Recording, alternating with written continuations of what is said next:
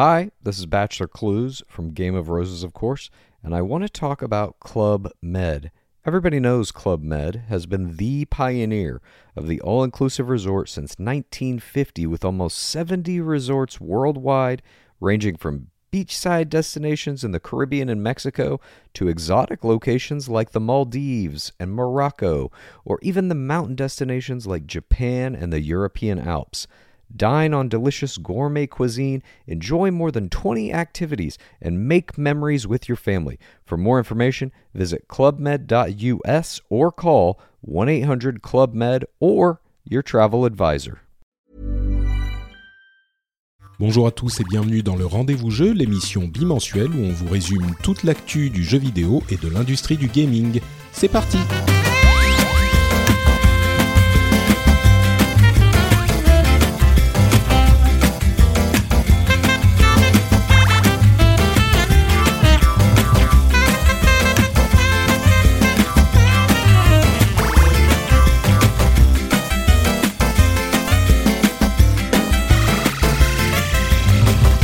Bonjour à tous et bienvenue sur le Rendez-vous Jeu, l'émission où on vous résume toute l'actualité du jeu vidéo, on parle de l'industrie des consoles, des PC, des mobiles, tout ce qu'il faut retenir et on analyse un petit peu les informations importantes, on vous parle même des jeux auxquels on a joué ces derniers temps. Aujourd'hui on va vous parler du Nintendo Direct de la semaine dernière où il y a eu des petites choses annoncées et puis surtout l'arrivée du Switch Online Service et on va vous dire ce qu'on en pense. On va aussi vous parler de euh, bah, un petit retour sur Dragon Quest et Spider-Man L'homme araignée, même un petit peu de Destiny 2, les, jeux de septembre en gros. Hein. Euh, on va également dire quelques mots sur Black Ops 4 Blackout, le mode euh, Battle Royale tant attendu. Vous pensez que je suis ironique, mais peut-être pas en fait. Et plein d'autres choses, la console euh, PlayStation classique, le PlayStation Now qui évolue, des petits jeux du TGS et plein d'autres petits news. Enfin, on a énormément de choses à couvrir, donc je ne vais pas perdre plus de temps dans cette introduction. Je suis Patrick Béja et j'ai l'immense plaisir de recevoir à nouveau, après ce qui m'a semblé être des, des, années, des siècles, des décennies, des, des, des éons, non, comment on dit, des ères entières. J.K. Loret, comment ça va? Euh, bonjour, je m'appelle Patrick, j'en fais trop, mais.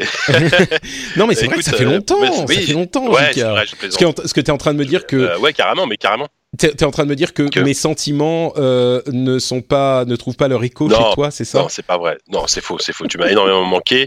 Euh, après, tu vois, je, j'ai réussi, j'ai réussi avec avec les vacances notamment que j'ai eu à, à, essayer de t'oublier. Tu vois, ça, ça a un petit peu marché, mais je suis quand même content de revenir. Euh, J'imagine que la présence de ta femme et de ton fils t'ont un petit peu aidé quand même. Ça, bah, voilà, le, la de mon fils, le fait que je te borde la mer, tu vois, il y avait plein de choses comme ça qui m'ont dit bon, ça va finalement, le rendez-vous jeu, c'est en septembre, donc c'est cool. Euh, mais mais non, mais plus sérieusement, c'est vrai que bah ouais, le mois d'août, euh, il y a eu la Gamescom. Moi, comme j'étais sur place, on n'a pas pu enregistrer là-bas. Enfin, on n'a pas pu, on n'a pas pu faire de numéro spécial Gamescom. Donc du coup, bah le, voilà, le mois de septembre et de suite de retour, c'est la rentrée et euh, je suis bien reparti pour pour être là une fois par mois, a priori, sauf si, si tu veux toujours de moi, bien sûr. si, mais, bien sûr, je veux toujours plus ah. de toi, Jika, toujours plus. Bon, ça, ça va. Et comme tu le dis, c'est la rentrée. Je vais emprunter le bon mot euh, d'une autre émission que j'ai fait. Je crois que c'était Cédric Ingrand qui l'a dit dans le rendez-vous tech.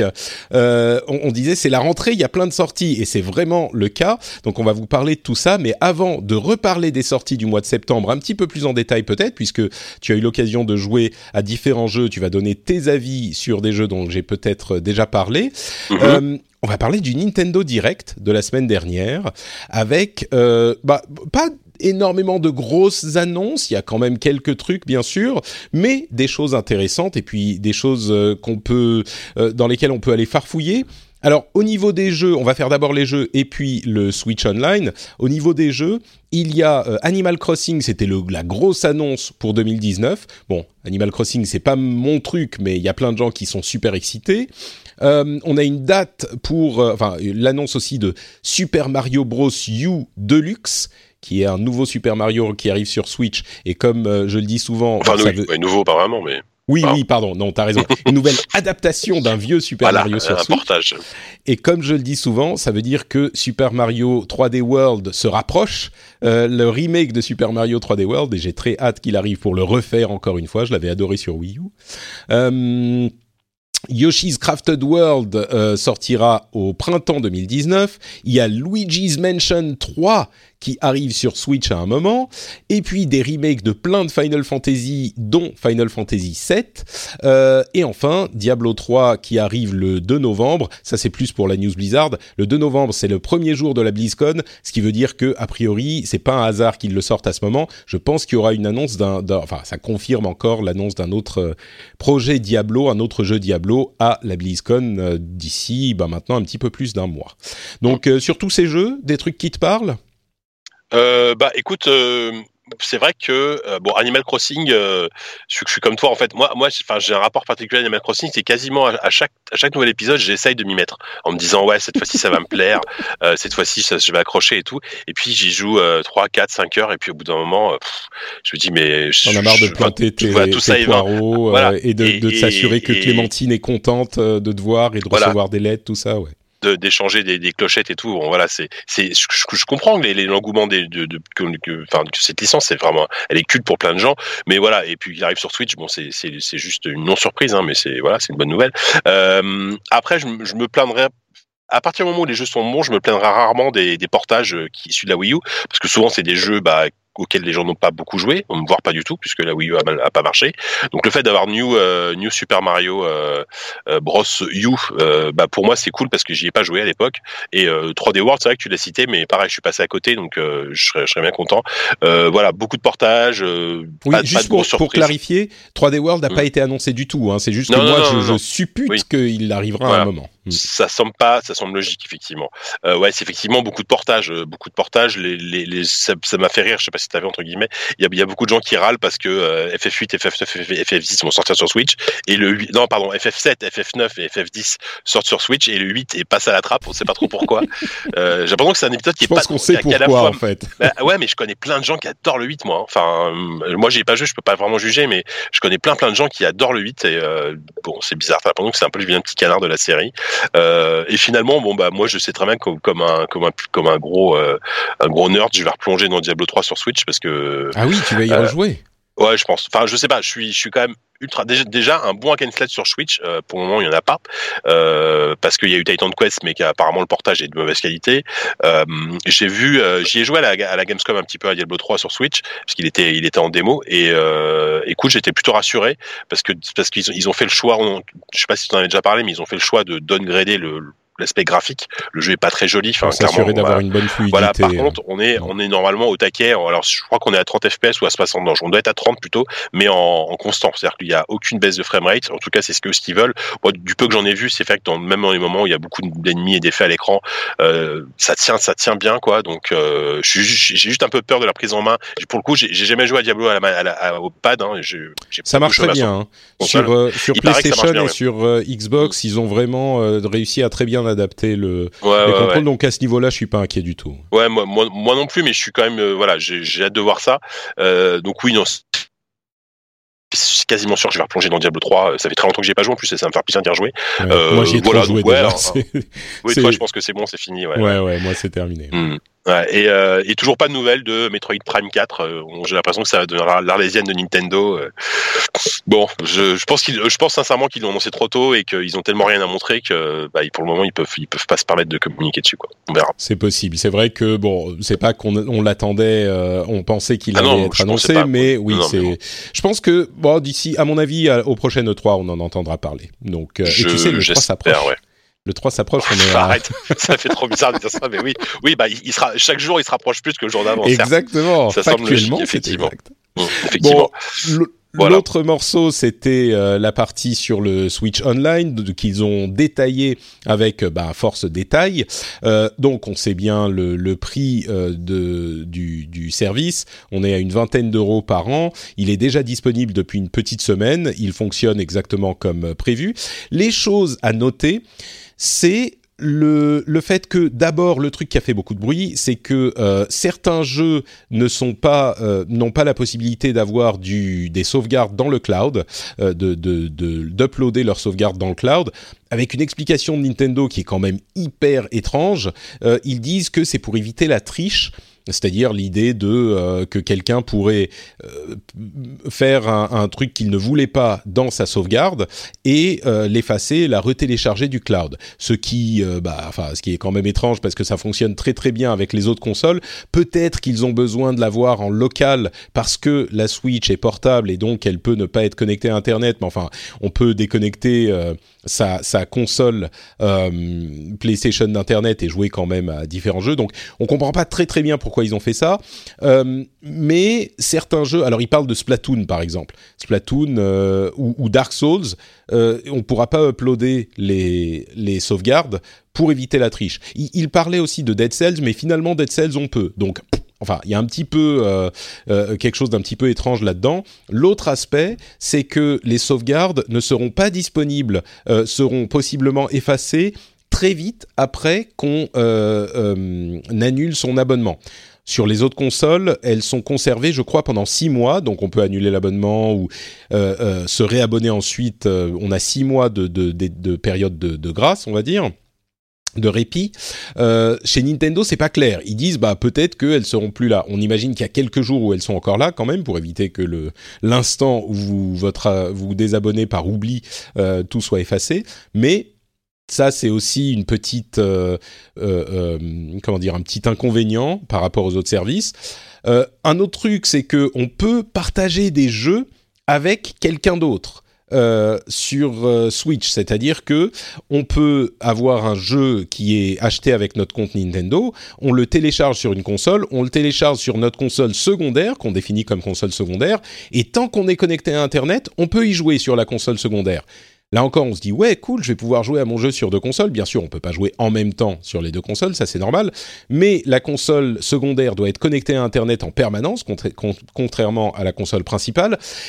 Et euh, c'est un truc qui existe évidemment sur les autres consoles sans avoir besoin d'être connecté en permanence. Si vous téléchargez un jeu euh, PlayStation par exemple sur votre deuxième console PlayStation et que ensuite vous vous déconnectez d'internet, bah vous devez vous connecter je crois tous les mois, mais euh, à part ça c'est tout. Vous n'avez pas besoin de rester connecté en permanence. Donc au final, euh, le service. Ah oui, il y a aussi les jeunesses que j'oublie presque. Il y a une vingtaine de jeunesses qui, à mon sens, sont vraiment pas une grosse motivation pour euh, pour euh, s'abonner au service.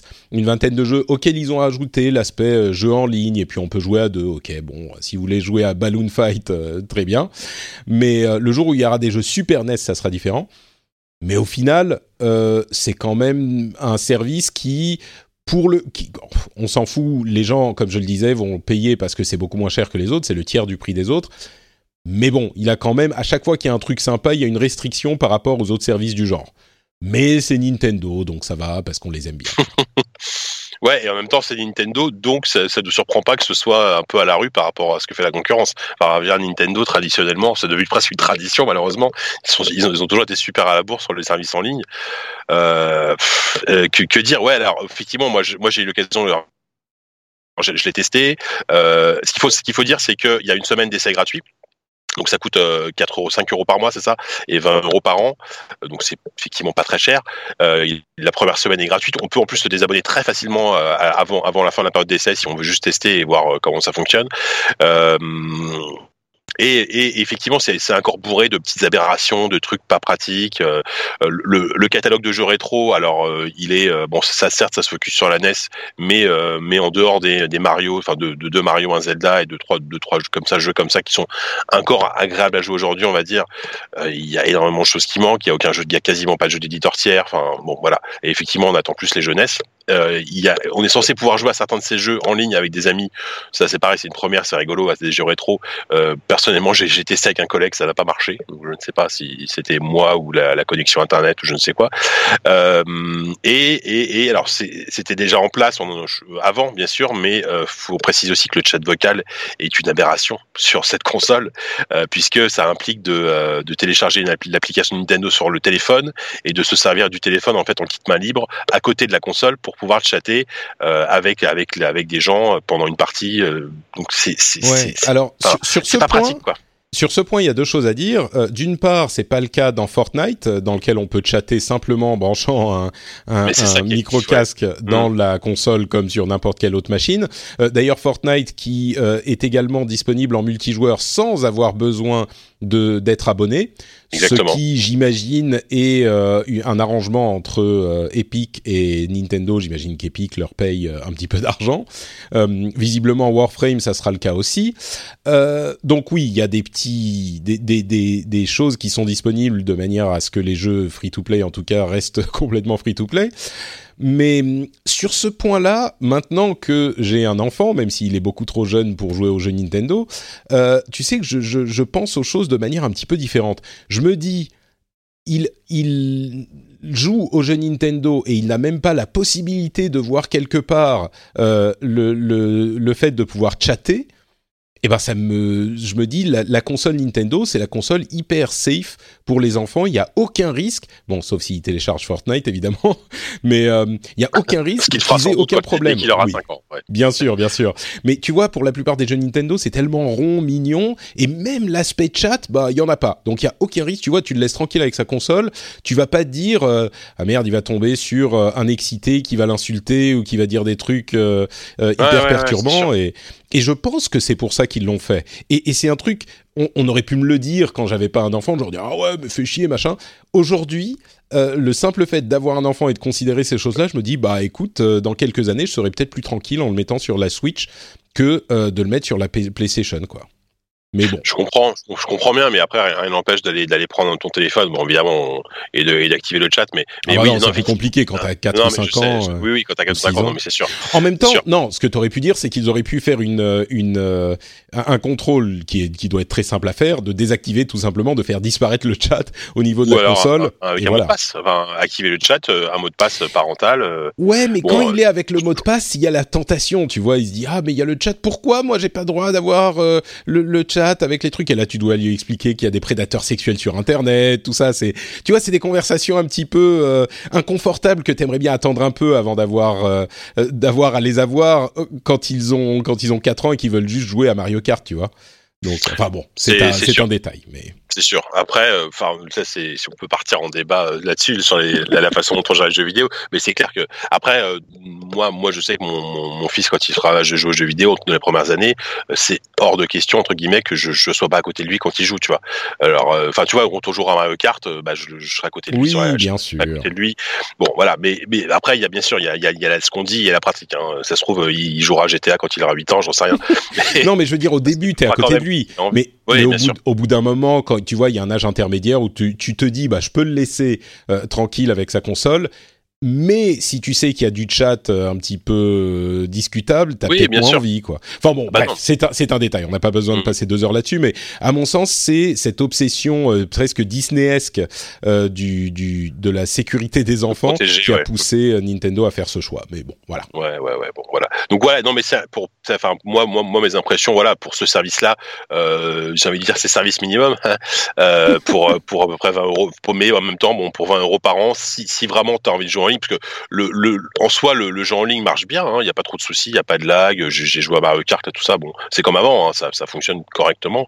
Euh, Bon voilà, il y a les sauvegardes le cloud et le catalogue Nintendo qui rétro qui j'espère va quand même s'étoffer un petit peu. Bon voilà, c'est pour 20 euros par an, c'est pas non plus scandaleux, euh, mais c'est clair que ça pourrait être mieux mieux fait sur pas mal de points. Quoi. Bah, disons que c'est le truc que, comme je le disais à son annonce, l'ensemble des joueurs va euh, s'abonner quand Smash Bros va sortir ou enfin le jeu euh, auquel tu veux jouer à tel moment. Et puis mmh. tu l'oublies et tu ne le tu ne le désactives jamais parce que tu dis mmh. ouais bon 20 dollars par enfin, et, et mmh. si comme je le disais que s'il y a euh, disons un tiers des 20 millions d'utilisateurs qui s'abonnent et eh ben ça fait quand même un sacré paquet d'argent euh, gratuit ouais, entre guillemets carrément, carrément. Euh, qui arrive à, qui revient à Nintendo donc ils n'ont aucun intérêt à ne à ne pas le faire c'est sûr c'est sûr donc voilà pour le Nintendo Direct de la semaine dernière. On va passer à, euh, bah, comme je le disais, c'est la rentrée, il y a plein de sorties. Donc on a malheureusement, euh, ni toi ni moi, pas joué à Shadow of the Tomb Raider. Mais d'après l'ensemble des réactions, ben, c'est un Tomb Raider euh, de la série des, des, reboots qui a commencé il y a quelques années. C'est un, bon titre de cette série qui est également qui n'est qu'un titre de cette série. Donc c'est à la fois une bonne mmh. chose et une mauvaise chose. Moi, je crains que euh, ce titre soit un petit peu perdu au milieu de toutes les sorties parce que Dieu sait qu'il y en a. Mais est-ce que tu en as entendu d'autres choses, toi? Bah non, j'ai entendu comme toi. Enfin, globalement. Euh, euh, les gens sont au mieux se disent ouais ça ça fait le job.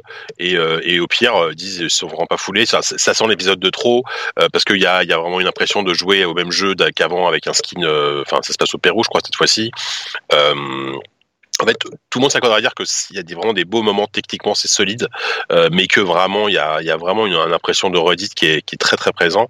Euh, et ce qu'il faut préciser, c'est que c'est développé par euh, pas, par Crystal Dynamics, c'est développé par Eidos Montréal, donc qui ont fait avant les Deus Ex, notamment les, les, les le reboot, enfin les, les, deux derniers Deus Ex, et euh, et ça sent un petit peu le travail de commande, un petit peu comme à l'époque, comme il y a eu Arkham Origin qui, est qui était sorti, qui était un peu un truc de transition entre Arkham Knight et Arkham, euh, Arkham City. Celui-là, tu as l'impression sur Shadow of the Tomb Raider que c'est un peu la même chose. Donc euh, bon, voilà, je, moi, c'est toujours une licence que j'aime bien. Euh, clairement, ils ont fait du un super taf avec le reboot à l'époque et tout. Euh, mais j'espère que voilà, là, ils vont prendre quelques années pour revenir à quelque chose de, plus innovant et de plus, plus intéressant. Bon, après, je, encore une fois, je parle sans y avoir joué, donc voilà. Mais de, tout ce que j'en ai entendu et ce que j'ai vu, etc. voilà, je, j'y jetterai un œil peut-être si j'ai le temps, mais vu tous les jeux qui sortent là. Euh, bah, c'est un peu, c'est un peu son problème, je crois. Euh, c'est peut-être un jeu auquel on va repenser d'ici quelques mois et encore. C'est son problème. Il y a tellement de trucs qui sortent. Quand le premier est sorti, quand Tomb Raider en c'était quoi 2013, 2000. Ouais, 2013, je crois. 2011 ou 2013, je sais plus, mais oui, c'est peut-être 2013. Euh, quand il est sorti, on n'était pas du tout dans ce paysage vidéoludique absolument fou dans lequel on est depuis 2-3 ans maintenant, où euh, il y a un jeu qui pourrait être jeu de l'année euh, qui sort chaque mois. Et, et souvent, surtout, j'allais dire surtout à cette période, mais disons que c'est l'accélérateur à cette période, mais toute l'année c'est le cas. Il y en a deux, trois, quatre qui sortent chaque mois qui sont super intéressants. Et là, euh, c'est sûr que Spider-Man notamment est une sorte de rouleau compresseur. Bon, c'est une exclusivité euh, PlayStation, mais il n'empêche, c'est un rouleau compresseur et euh, il est en train. Alors pour puisqu'on en parle, il s'est vendu encore mieux en trois jours. Alors, je ne sais pas pourquoi ils choisissent trois jours. C'est genre le week-end, euh, mais il s'est encore mieux vendu en trois jours que le précédent euh, jeu euh, exclusif Sony, qui était God of War. Il s'était vendu à 3,3 millions d'unités. Euh, pardon, il s'est vendu à 3,3 millions d'unités en trois jours. God of War cette année hein, euh, était déjà la meilleure vente d'exclusivité PlayStation. Euh, avec un petit peu moins. Mais donc, d'une euh, coup sur coup, le, la politique de euh, Sony d'exclusivité de grande qualité se, se, confirme comme une réussite puisque effectivement, ils en vendent par par camion entier. Alors moi, j'avais déjà évoqué Spider-Man il y a deux semaines. là, je l'ai fini, donc j'ai un petit peu plus de, de choses à dire dessus, mais c'est pour moi, c'était vraiment un jeu qui est qui n'a pas grand-chose de d'innovant et qui a qui réussit à être hyper plaisant, hyper agréable à, pour un, énorme public qui peut être intéressé par ce jeu étant donné la, la folie euh, Marvel et super-héros qu'on a grâce au cinéma notamment en ce moment. Et, et toi, Jika, donc tu me disais que t'étais a priori pas hyper intéressé par le jeu et qu'il t'a il t'a convaincu. Ouais, ouais, bah carrément. Moi, moi juste avant, euh, avant la sortie de tout ça, bon, on, on, voyait les trailers de l'E3, les démos, etc. Euh, moi, franchement, j'étais, j'étais pas loin de, de, enfin, m'en fiche. Je sais pas si ça se dit. Euh, en restant, en, voilà, en restant poli. J'étais pas loin de m'en ficher. En fait. Non, mais voilà, je me suis dit bon, voilà, Spider-Man, j'en suis pas dingue. Je suis pas, je suis pas un énorme lecteur de comics ou un amateur même du MCU. J'aime bien sans plus quoi. J'aime bien Insomniac, c'est vrai, mais c'est un studio pour moi. Enfin, en fait, je, je, je, me disais que ça n'allait pas être un mauvais jeu, mais voilà, je, mais pas pour toi, quoi. Pas pour moi exactement. Et euh, et, ah, puis, et puis les premiers tests sont tombés, les premiers les premiers avis et tout. Je me suis dit ah ouais non il y a, y a peut-être un truc à faire quoi. Il y a peut-être quelque chose finalement. Et c'est vrai que euh, c'est un un jeu qui est euh, bah alors je sais pas encore une fois j'ai pas joué à Tomb Raider mais j'ai l'impression que un peu comme Tomb Raider qui qui reprend une recette connue mais qui, je trouve qu'il fait ça extrêmement bien, mais extrêmement fluide. Je trouve que la, narration euh, s'intègre bien dans le gameplay, c'est fluide, les, les missions s'enchaînent de manière intéressante. Enfin, voilà, c'est tout simplement plutôt bien écrit pour du comics. Euh, c'est bien doublé, la VF, et notamment VF, c'est une très bonne VF. Euh, le système de combat, c'est celui d'inspirer de des Batman, mais en même temps, je trouve qu'il va plus loin. Il est, il est, il est, il est plus, il est plus, plus complet. Euh, il, il, est, très, très adapté à Spider-Man surtout. Moi, j'avais voilà, un petit peu peur. Ouais. J'avais un petit peu peur que ça soit Batman euh, euh, quasiment identique. Et ça. en fait, euh, c'est oui, c'est clairement le système inspiré de Batman, mais c'est aussi clairement un système où tu joues mmh. Spider-Man, quoi. Tu joues très mmh. très différemment, différemment de ce que tu fais dans Batman. Carrément. Et, et, en fait, ils arrivent à prendre le meilleur de, bah, d'un côté Rocksteady avec ce qu'ils fait, ce qu'ils ont fait sur Batman. Il y a même du Naughty Dog dans la façon dont ils avec justement les, les, cinématiques, avec le gameplay, euh, la façon même dont, dont, dont, je vais raconter, il y a, il y a, quand même une influence très clairement, je trouve, de ce que fait Naughty Dog. De toute façon, Sony avec Naughty Dog, ils ont des accointances euh, évidentes depuis des années.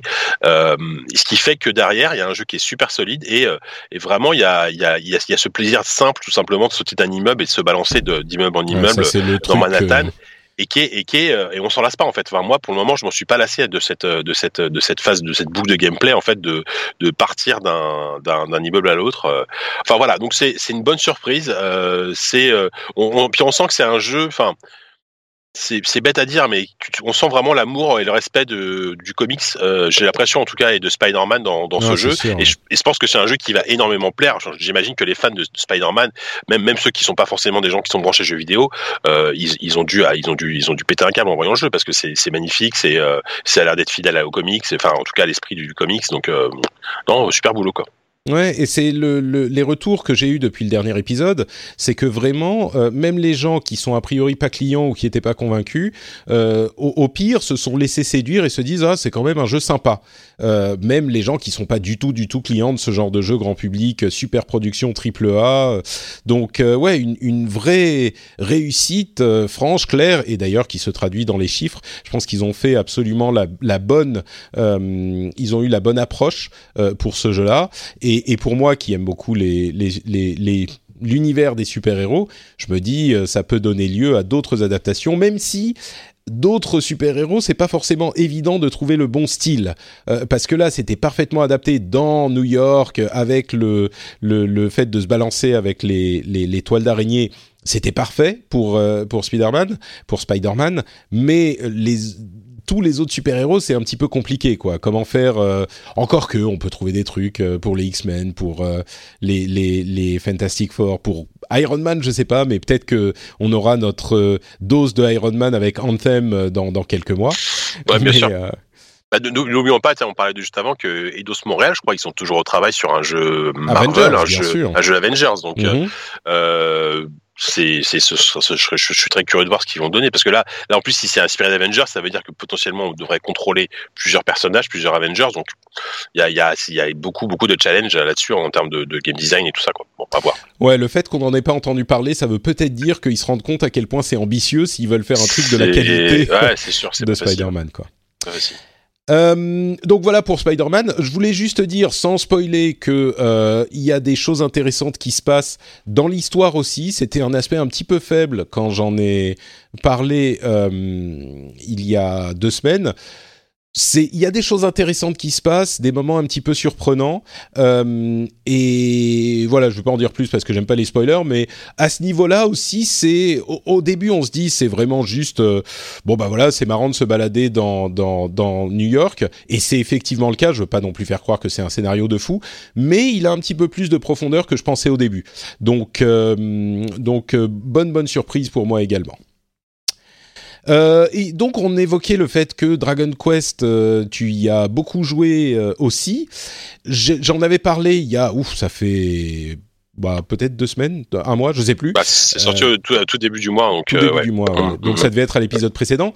Mais ouais. mais oui, donc Dragon Quest, pour moi, c'est vraiment le RPG super classique, mais qui est tellement solide à la base que mmh. il, il fonctionne et en plus de ça, c'est tellement tellement, je, veux dire mignon, mais, mais mignon, c'est presque une critique. C'est pas le cas. C'est mignon, c'est beau, c'est une plongée peut-être que mes commentaires sont colorés par euh, tous les reviews que j'ai lus, mais c'est une plongée dans un monde euh, de notre enfance et, et, et ça n'est que positif. C'est-à-dire qu'ils réussissent Ouais, à ouais. prendre ces aspects que moi je considérerais comme un petit peu, euh, un petit peu euh, négatifs et, et en fait euh, je le considère uniquement comme quelque chose de Mhm. bien quoi. C'est Bah, ton impression oui. aussi, je crois. c'est clairement ce qui fait la force de la série depuis le début. Je trouve c'est ce côté un peu naïf et qui peut paraître désuet euh, par, par rapport à l'univers. C'est vraiment l'aventure comme comme quand tu étais euh, t'avais 8 ans et que, tu, tu- et que tu te faisais une cabane dans un jardin et que tu partais à l'aventure avec euh, avec tes copains quoi. Ouais, Et, exactement. Et mais mais mais et c'est ça qui est, qui est intéressant. Alors on le retrouve peut-être un peu moins dans cet épisode, c'est que derrière il y a quand même toujours des, des bonnes histoires, des, des personnages intéressants, des euh, c'est bien écrit, c'est euh, ça navigue tout le temps le- l'humour, euh, très bon enfant et puis il y a, y a- y a vraiment des moments d'émotion même dans même dans celui-là. Euh, après celui-là, il est faut- même pour un Dragon Quest, je le trouve quand même extrêmement classique. Euh, il, reprend les quand même les, bases du 8, euh, donc c'est-à-dire euh, on pourrait croire que c'est un, on pourrait croire que c'est un monde ouvert à la The Witcher ou à même à la Zelda, mais pas, mais pas vraiment en fait. C'est plus des grandes zones interconnectées entre elles et les zones en elles-mêmes. Bon, l'exploration c'est un peu vide. Il n'y a pas grand-chose à voir à part quelques trésors et, bien sûr c'est là que tu vas grinder pour pour enfin tu vas battre du monstre pour pour monter en niveau. Mais sinon en dehors de ça, c'est vrai que moi je sais que j'avais adoré à l'époque. Moi j'ai commencé par le 8 hein, euh, comme beaucoup à l'époque parce que c'est le premier jeu qui est sorti en France et euh, depuis je me suis rattrapé avec les, les remakes sur DS et notamment je me souviens du 9 qui avait des composantes online, il y avait beaucoup beaucoup de, de modes de jeu qui étaient euh, qui étaient sur DS qui étaient super intéressants, qui étaient assez innovants. Voilà, entre temps il y a eu alors c'est pas pas du tout un, épisode canonique mais il y a eu Dragon Quest Builders pareil qui innovait pas mal sur la construction etc. Là c'est vrai qu'on revient à la base de Dragon Quest de chez de chez classique quoi. Typiquement les combats on peut on peut a priori enfin on peut maintenant déplacer les personnages sur le terrain et changer la caméra etc. Mais au final ça n'a aucune incidence donc euh, ça revient du tour par tour classique, etc. Euh, c'est vraiment un jeu qui, fait. en fait, on continue à y jouer parce que effectivement, on, rentre dans cet univers euh, qui, est, toujours aussi cool. Euh, on a envie de suivre, l'histoire, mais c'est vrai que le fond, il est vraiment vraiment classique. Il y a un autre aspect qui moi me déçoit un petit peu, enfin déçoit, c'est que j'a- j'a- j'aime beaucoup les thèmes musicaux de Dragon Quest, les, enfin les thèmes connus. Là, ils sont toujours là, tous ces thèmes-là, mais toutes les musiques inédites sont pas très intéressantes. Et surtout, contrairement au 8 qui avait le droit à une version or- orchestrale, une BO orchestrale dans sa version européenne, là, ils ont gardé le- les musiques au format MIDI. Donc, euh, les musiques euh, sont un peu. euh, je- alors que Dragon Quest, la- la- l'ambiance musicale participe énormément au côté épique et partir à l'aventure. Là, là, c'est moins le cas, donc c'est un petit peu dommage.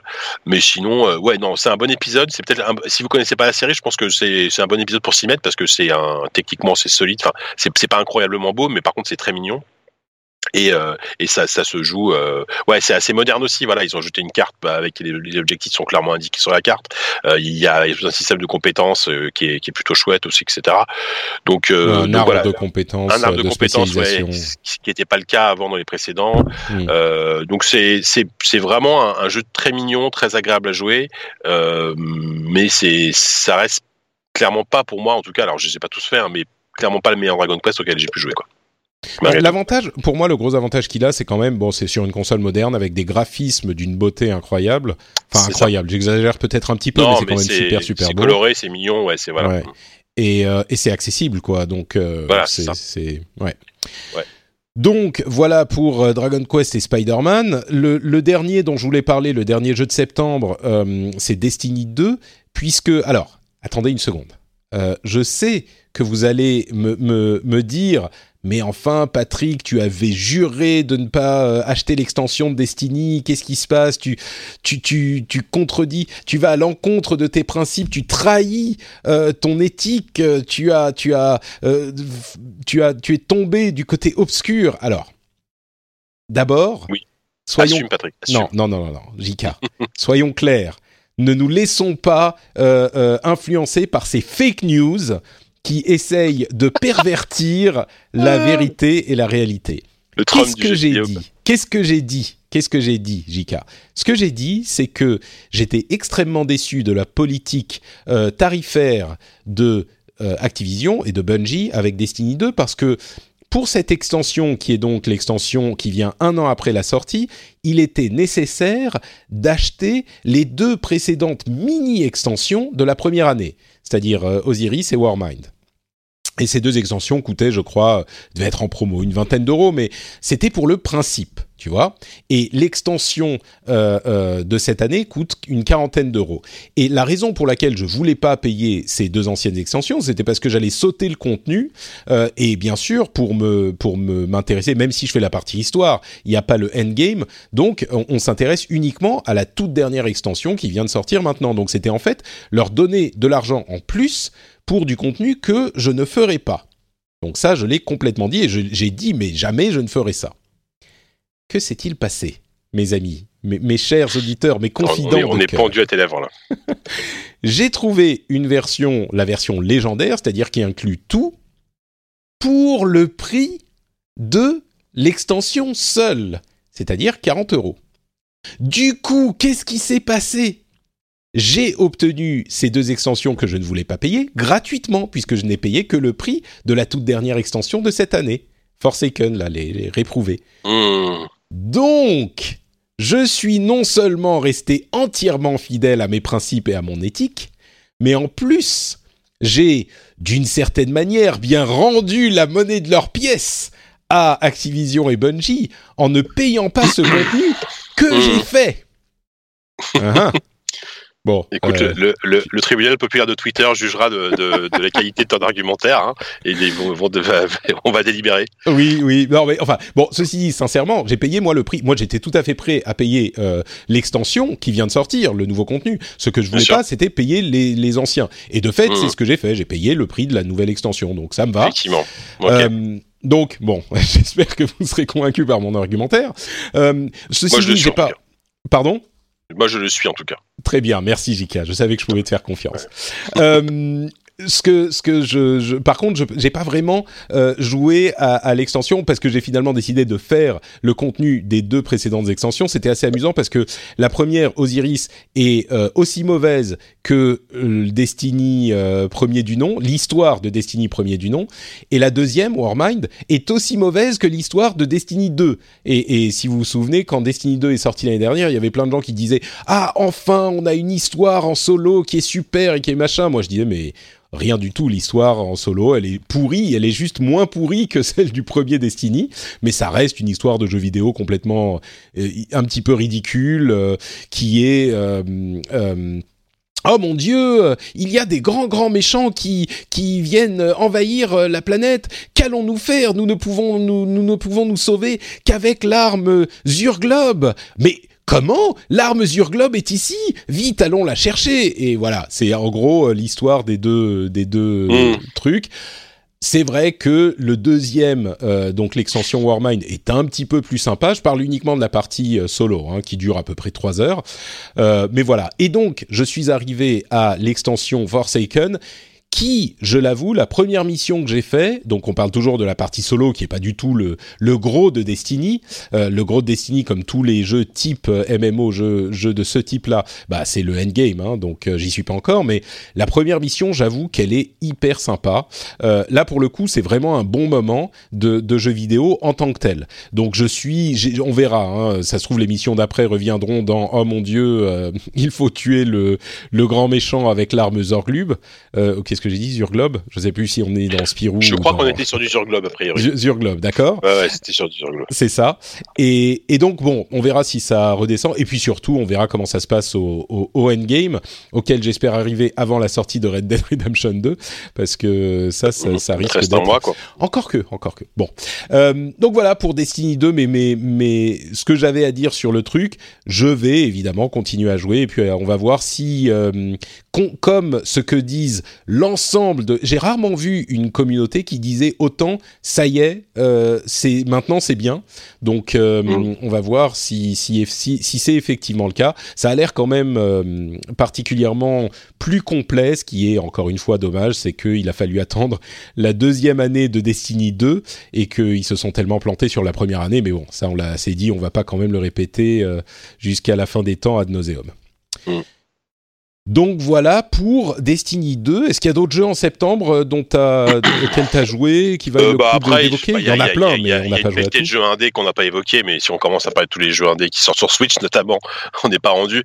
Euh, tiens, si, allez, je fais quand même une toute petite, euh, en plus comme ça je fais un peu de pub, euh, dans, dans le dernier ZQSD, alors qui est pas encore en ligne, mais on a reçu Boule à Poire, figure-toi, Ah, Mathieu, qui, travaille chez Pledus maintenant, tu sais, un éditeur français qui bosse pas mal justement sur des projets indés. Enfin, c'est un petit peu euh, un modèle à la Devolver en fait. Il travaille avec des petits studios, etc. Et euh, ils viennent de sortir un jeu qui est vraiment très sympa, qui s'appelle Old School Musical, euh, qui est sorti sur console, PC et Switch, qui est un, typiquement un, rhythm game, donc un jeu où on doit appuyer sur, des boutons en rythme en gros. en version euh, chiptune, donc 8 bits, avec une BO euh, 8 bits chiptune qui est super cool et qui et, sur- et surtout, c'est le premier Rhythm Game auquel je joue qui a un vrai scénario qui se suit, qui est extrêmement, qui je trouve très drôle. C'est un jeu très drôle. Euh, c'est un scénario un peu débile, mais euh, très sympa et ça rend hommage en fait à plein de, plein de, plein, plein de périodes différentes du jeu vidéo. Euh, en fait, c'est bourré de références, mais sans que ce soit fatigant en fait, parce y, a- il y a plein de jeux maintenant. les références à l'histoire du jeu vidéo, il y en a plein et des fois c'est un peu fatigant. Là, je trouve que c'est fait vraiment avec beaucoup de respect, beaucoup d'humour et, c'est sympa. Et si vous aimez la bonne musique, la bonne musique chiptune de jeux vidéo, c'est vraiment super super sympa à jouer. Donc euh, voilà, ça s'appelle Old School Musical et, euh, et c'est peut-être dans, dans les petits dans les petits jeux indés, on va dire du mois de septembre, c'est celui qui est le plus notable à mon avis. D'accord. Bon, bah très bien. Voilà. Old School Musical, donc c'est sur Switch uniquement? Enfin, j'imagine. Non non, euh, Switch aussi, et mais- euh, console et euh, con- console console console portable euh, et PC. voilà, bah après évidemment sur Switch c'est le- c'est le format c'est le format idéal pour ce genre de jeu, mais voilà. Voilà. Très bien, donc Old School Musical. Bon bah écoute, ça nous permet de parler d'une bêta, la bêta de Blackout, le mode Battle Royale de Black Ops 4, euh, auquel euh, j'ai pu jouer un petit peu. Alors je suis pas le plus grand fan des modes Battle Royale de l'histoire, mais euh, ce, d'après ce que j'ai pu constater moi-même, et j'ai l'impression le, le consensus, c'est que Bon, comme je le dis souvent, après une réaction un petit peu épidermique au euh, ah mon dieu, euh, tout le monde fait son battle royale, euh, ah ah ah, c'est tellement ridicule. Euh, je crois que on est en train, en, en tant qu'industrie, de réaliser qu'en fait c'est pas forcément une mauvaise chose, qu'il y a plein de genres de jeux qui sont nés à partir d'un jeu et que il y a eu des trucs hyper intéressants qui sont faits, par, qui ont été faits par des entre guillemets copies et j'irais même jusqu'à dire que c'est presque comme ça qu'arrivent les nouveautés, c'est que tu as un genre qui est euh, intéressant et les, les, les autres sociétés se mettent à euh, j'ai pas envie de, je veux pas dire euh, innover non plus, mais enfin inventer des trucs à partir de cette base et ça peut donner des trucs intéressants.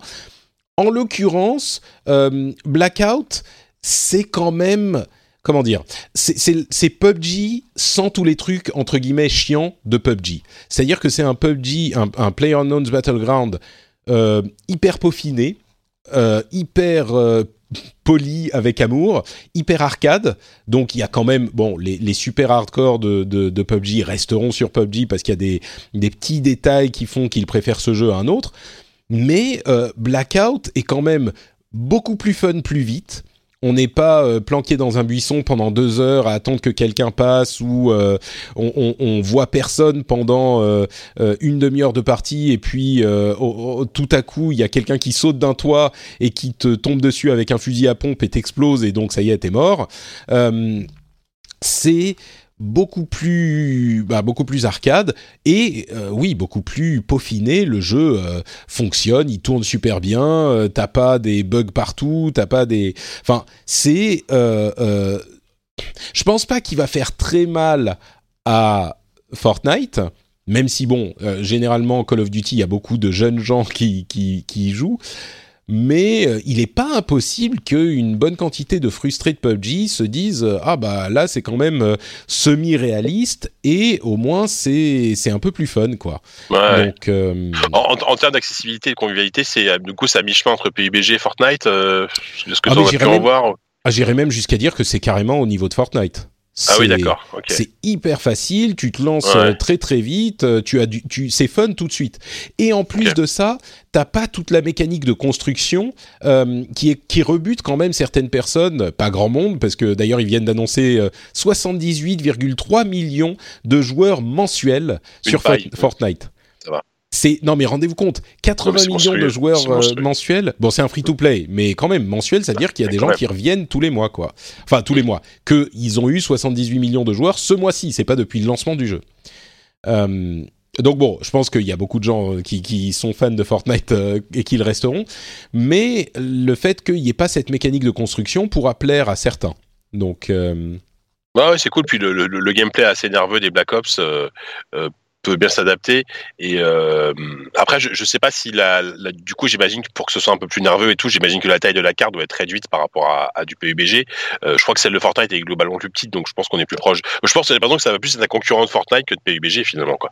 Ce jeu, bah, même s'il sera, il sera pas gratuit, ça, mais voilà. C'est, alors c'est ça, ça pose la question du modèle économique mmh. parce que mmh. évidemment il faut qu'il y ait beaucoup de monde euh, sur, mais pour le coup c'est vraiment un troisième pilier, c'est peut-être même possiblement le, le pilier principal euh, de Call of Duty et, et, on se rend compte que s'il n'y a pas de version solo, bah peut-être que c'est pas forcément nécessaire parce qu'il y a effectivement le Call of Duty multi classique, euh, mmh. il y a le mode euh, zombie qui est devenu un truc euh, vraiment tentaculaire. Quoi. Euh, ouais, et puis tentaculaire en plus, ouais. C'est ça, il est, il est vraiment imposant. Et puis il y a le mode blackout, ça commence à devenir euh, une, une offre intéressante commercialement pour le, le prix du jeu, mais bien sûr, euh, ça divise la communauté en trois modes, j'imagine principalement entre les deux modes euh, mmh. classique et, et Battle Royale.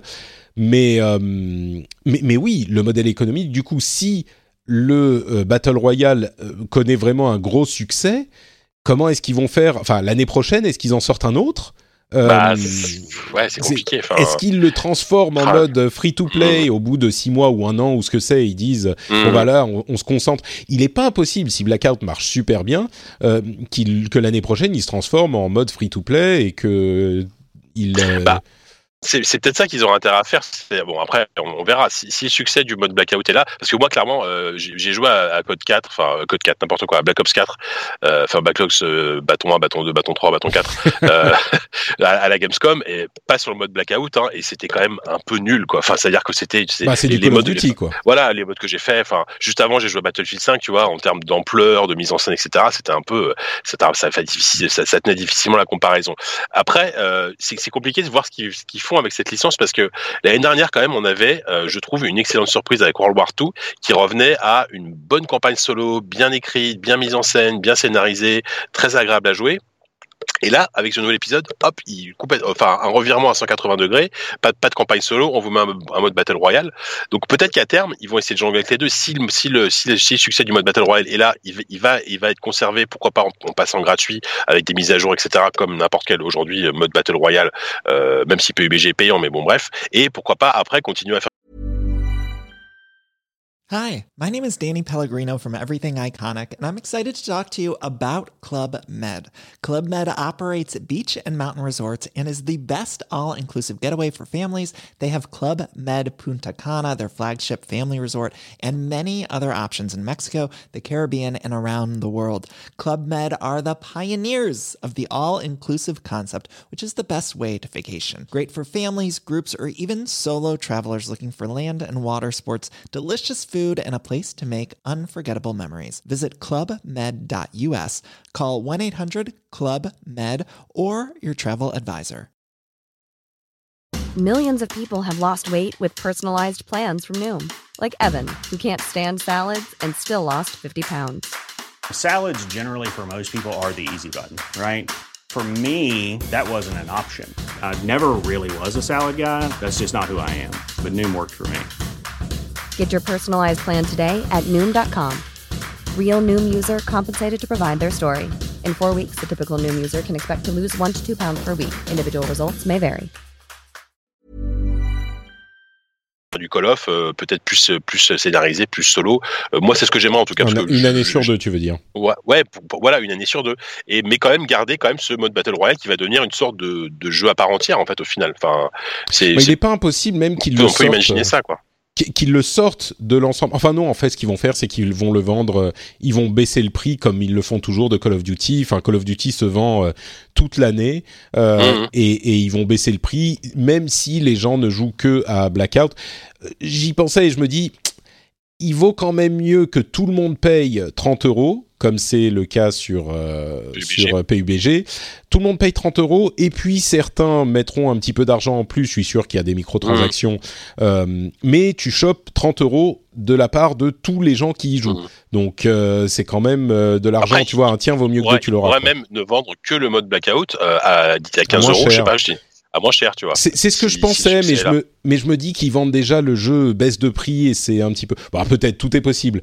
Mais, mais je crois que Call of Duty baisse de prix aussi, euh, quoi qu'il arrive. Et puis il y a des week-ends gratuits, et puis etc. Mais bon, on verra. Mais, mais c'est vrai que cette idée d'avoir une année sur deux un truc euh, solo et une année sur deux un truc pas solo, peut-être que ça pourrait euh, euh, réveiller un petit peu l'intérêt des Ah, joueurs. tu, tu Par sens quand même contre- que la licence se cherche un peu parce qu'ils ils ont quand même eu des années bon un peu un peu sombres euh, Oui, avant une licence en qui, fait, a, qui a Wo- Wo- 15 ans, quoi.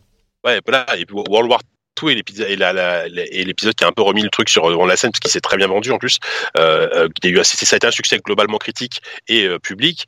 Et, euh, là justement le, move qu'ils font avec euh, Black Ops 4, je, suis curieux. Je, je sais pas si ça va prendre. Quoi, Je- j'espère pour eux que ça, enfin j'espère pour eux que ça va prendre. Je pense que voilà, ils, jouent, je pense qu'ils jouent quand même un- une carte assez, c'est assez risqué leur move. hein, moi, je dirais, euh, sur le 4. Moi, je dirais que au contraire, euh, ils ont intérêt à ne pas faire exactement la même chose tous les ans. C'est quand même ce qu'on leur reproche euh, et ce qu'on reproche à toute l'industrie. Euh, ils auraient pu refaire un mode. euh, bon, d'une part, il était, ce jeu était en développement avant qu'ils ne sachent Oui, ça, comment allait fonctionner bien ou mal World War II. Mais Mm. euh, ils ont aussi intérêt à faire des choses un petit peu différentes chaque année. S'ils font pile la même chose chaque année comme ils l'ont fait pendant des années, on est quand même à 80% de la même Ouais, chose ouais, ou à mais- 50% de la même chose. Ouais, c'est sûr. Euh, c'est pas tu vois, non plus ils ont essayé des trucs futuristes, ils ont essayé de partir dans des trucs euh, de guerre moderne, etc. Donc euh, il y a ils, ont ils ont ils, ils ont pour le moment ils, ils, ils ont pas encore retrouvé leur recette miracle qui va les faire tenir encore 10 Ouais. ans quoi, tu vois. Non, non, mais bon, je crois que ça tient quand même pas mal. Oui, encore non, ça va. maintenant. C'est sûr, ça Et, va. euh, et, et bon, Blackout, je crois que de la vie générale, c'est quand même une bonne surprise. Donc, A euh, priori, ouais. et, et tu disais, ouais, Battlefield, c'est quand même euh, vachement mieux ficelé, machin. Oui, mais euh, le problème, c'est que c'est c'est une, une, un type de qualité que cherchent certains joueurs. L'ensemble des joueurs cherchent quand même un truc arcade sympa à jouer et facile euh, d'approche. Et, et Battlefield, c'est moins le cas, c'est moins ça que Call of Duty. Et d'ailleurs, leur mode Battle Royale à Battlefield, qu'ils ont annoncé, euh, bon, qui fait pas énormément de bruit, c'est le mode moment, ouais, Firestorm on verra ce que ça donne, mais euh, c'est effectivement un truc un petit peu plus ambitieux. Il y a des objectifs, il y a euh, euh, des trucs comparables au, au, au mode conquête. Enfin, bon, et, et entre parenthèses, je sais pas si on l'avait évoqué, mais Battlefield est, est décalé en novembre pour peaufiner et peut-être aussi pour sortir de la de la Ouais, fenêtre parce que là, c'est chaud. Call là, of la- Duty de Red Dead original, Redemption. euh, tu m'étonnes. Il se fait écraser, quoi. Même si Battlefield, c'est une grosse licence, mais pff, ouais, c'est chaud. Bah, ils ont retenu la leçon de Titanfall 2, ce qui est pas mal chez EA. Oui, par exemple. Euh, Effectivement, pas son âme. Dernière euh, pardon, note sur PUBG, euh, ils ont promis qu'ils allaient améliorer l'expérience sur Xbox. Enfin, Euh, ils ont réduit les, aspects graphiques pour que le jeu tourne enfin bien. Ils ont ajouté un mode, euh, un mode classement euh, dans le jeu, enfin un système de classement dans le jeu, ce qui permettra peut-être de donner un objectif long terme pour les joueurs. Et bon, même si encore une fois PUBG n'est pas vraiment à, plaindre, ils ont ils sont plus aux millions de joueurs quotidiens qu'ils avaient depuis un an. Donc euh, bon, c'est pas la fin des haricots non plus pour PUBG, mais et, et, et ça va très très bien. Je dirais même que c'est le, le- les haricots sont verts et, et juteux, mais euh, s'il y a une tendance, elle est elle est elle est pas à la hausse chez, Ouais, chez ouais, quoi. Enfin chez PUBG. A, a priori, je, là justement, c'est bête, mais en, en live, je, je, je viens de tomber sur une news euh, sur jeuxvideo.com des, des meilleures ventes de la semaine sur Steam. Et bah, PUBG est revenu premier, hein, ce qui n'était plus le cas, euh, ce qui était plus le cas euh, de- depuis peu là. Donc euh, voilà. Et le deuxième, c'est Tomb Raider, tu vois, comme quoi Shadows de Tomb Raider. Ah bah écoute, oui. Après, c'est l'effet, c'est l'effet semaine de lancement, c'est toujours comme ça en général, mais bon. Mais euh, oui, donc clairement, euh, surtout que voilà, euh, contrairement à Fortnite, PUBG est vendu 30 euros, euh, euh, même s'ils ont moitié moins de joueurs, euh, ça va. Ouais. Et d'ailleurs, bah, on évoquait euh, le sur euh, pour Tomb Raider, euh, on parlait de Spider-Man et de, de l'exclu euh, PlayStation. Tomb Raider est dispo sur Xbox, donc c'est peut-être un truc qui peut intéresser les joueurs Xbox aussi. Et puisqu'on parle d'exclusivité, PUBG est visiblement en train de perdre son exclusivité Xbox One, euh, enfin ou plutôt Xbox euh, Microsoft est en train de perdre l'exclusivité ou pas de perdre, mais enfin elle arrive à son terme puisqu'il serait bientôt de sortie sur PlayStation également. Donc voilà Ouais, pour les news Battle logique. Royale. parlons justement encore un petit peu de Sony avec euh, l'annonce de la PlayStation classique. Euh, J'avoue que je commence à. Moi, je suis pas client des consoles mini euh, rétro de, qui, qui sortent depuis deux ans. Elle sort pour 100 dollars. Euh, je connais pas le prix en France, mais j'imagine que ça sera autour Ça, de ce prix-là. ça sera pareil, ouais. Ouais. Avec 20 jeux. Euh, elle arrive en décembre. Client, pas client? Bah, moi, client, évidemment client. Non, mais moi, moi, c'est vrai que j'aime bien. Enfin, après, j'ai, j'ai, pas un affect particulier avec la PlayStation 1. Euh, moi, moi, j'étais plus, je, suis- plus, euh, je garde précieusement ma, NES, classique et ma, Super NES classique, quoi. Euh, après, client, oui, mais. Enfin, en fait.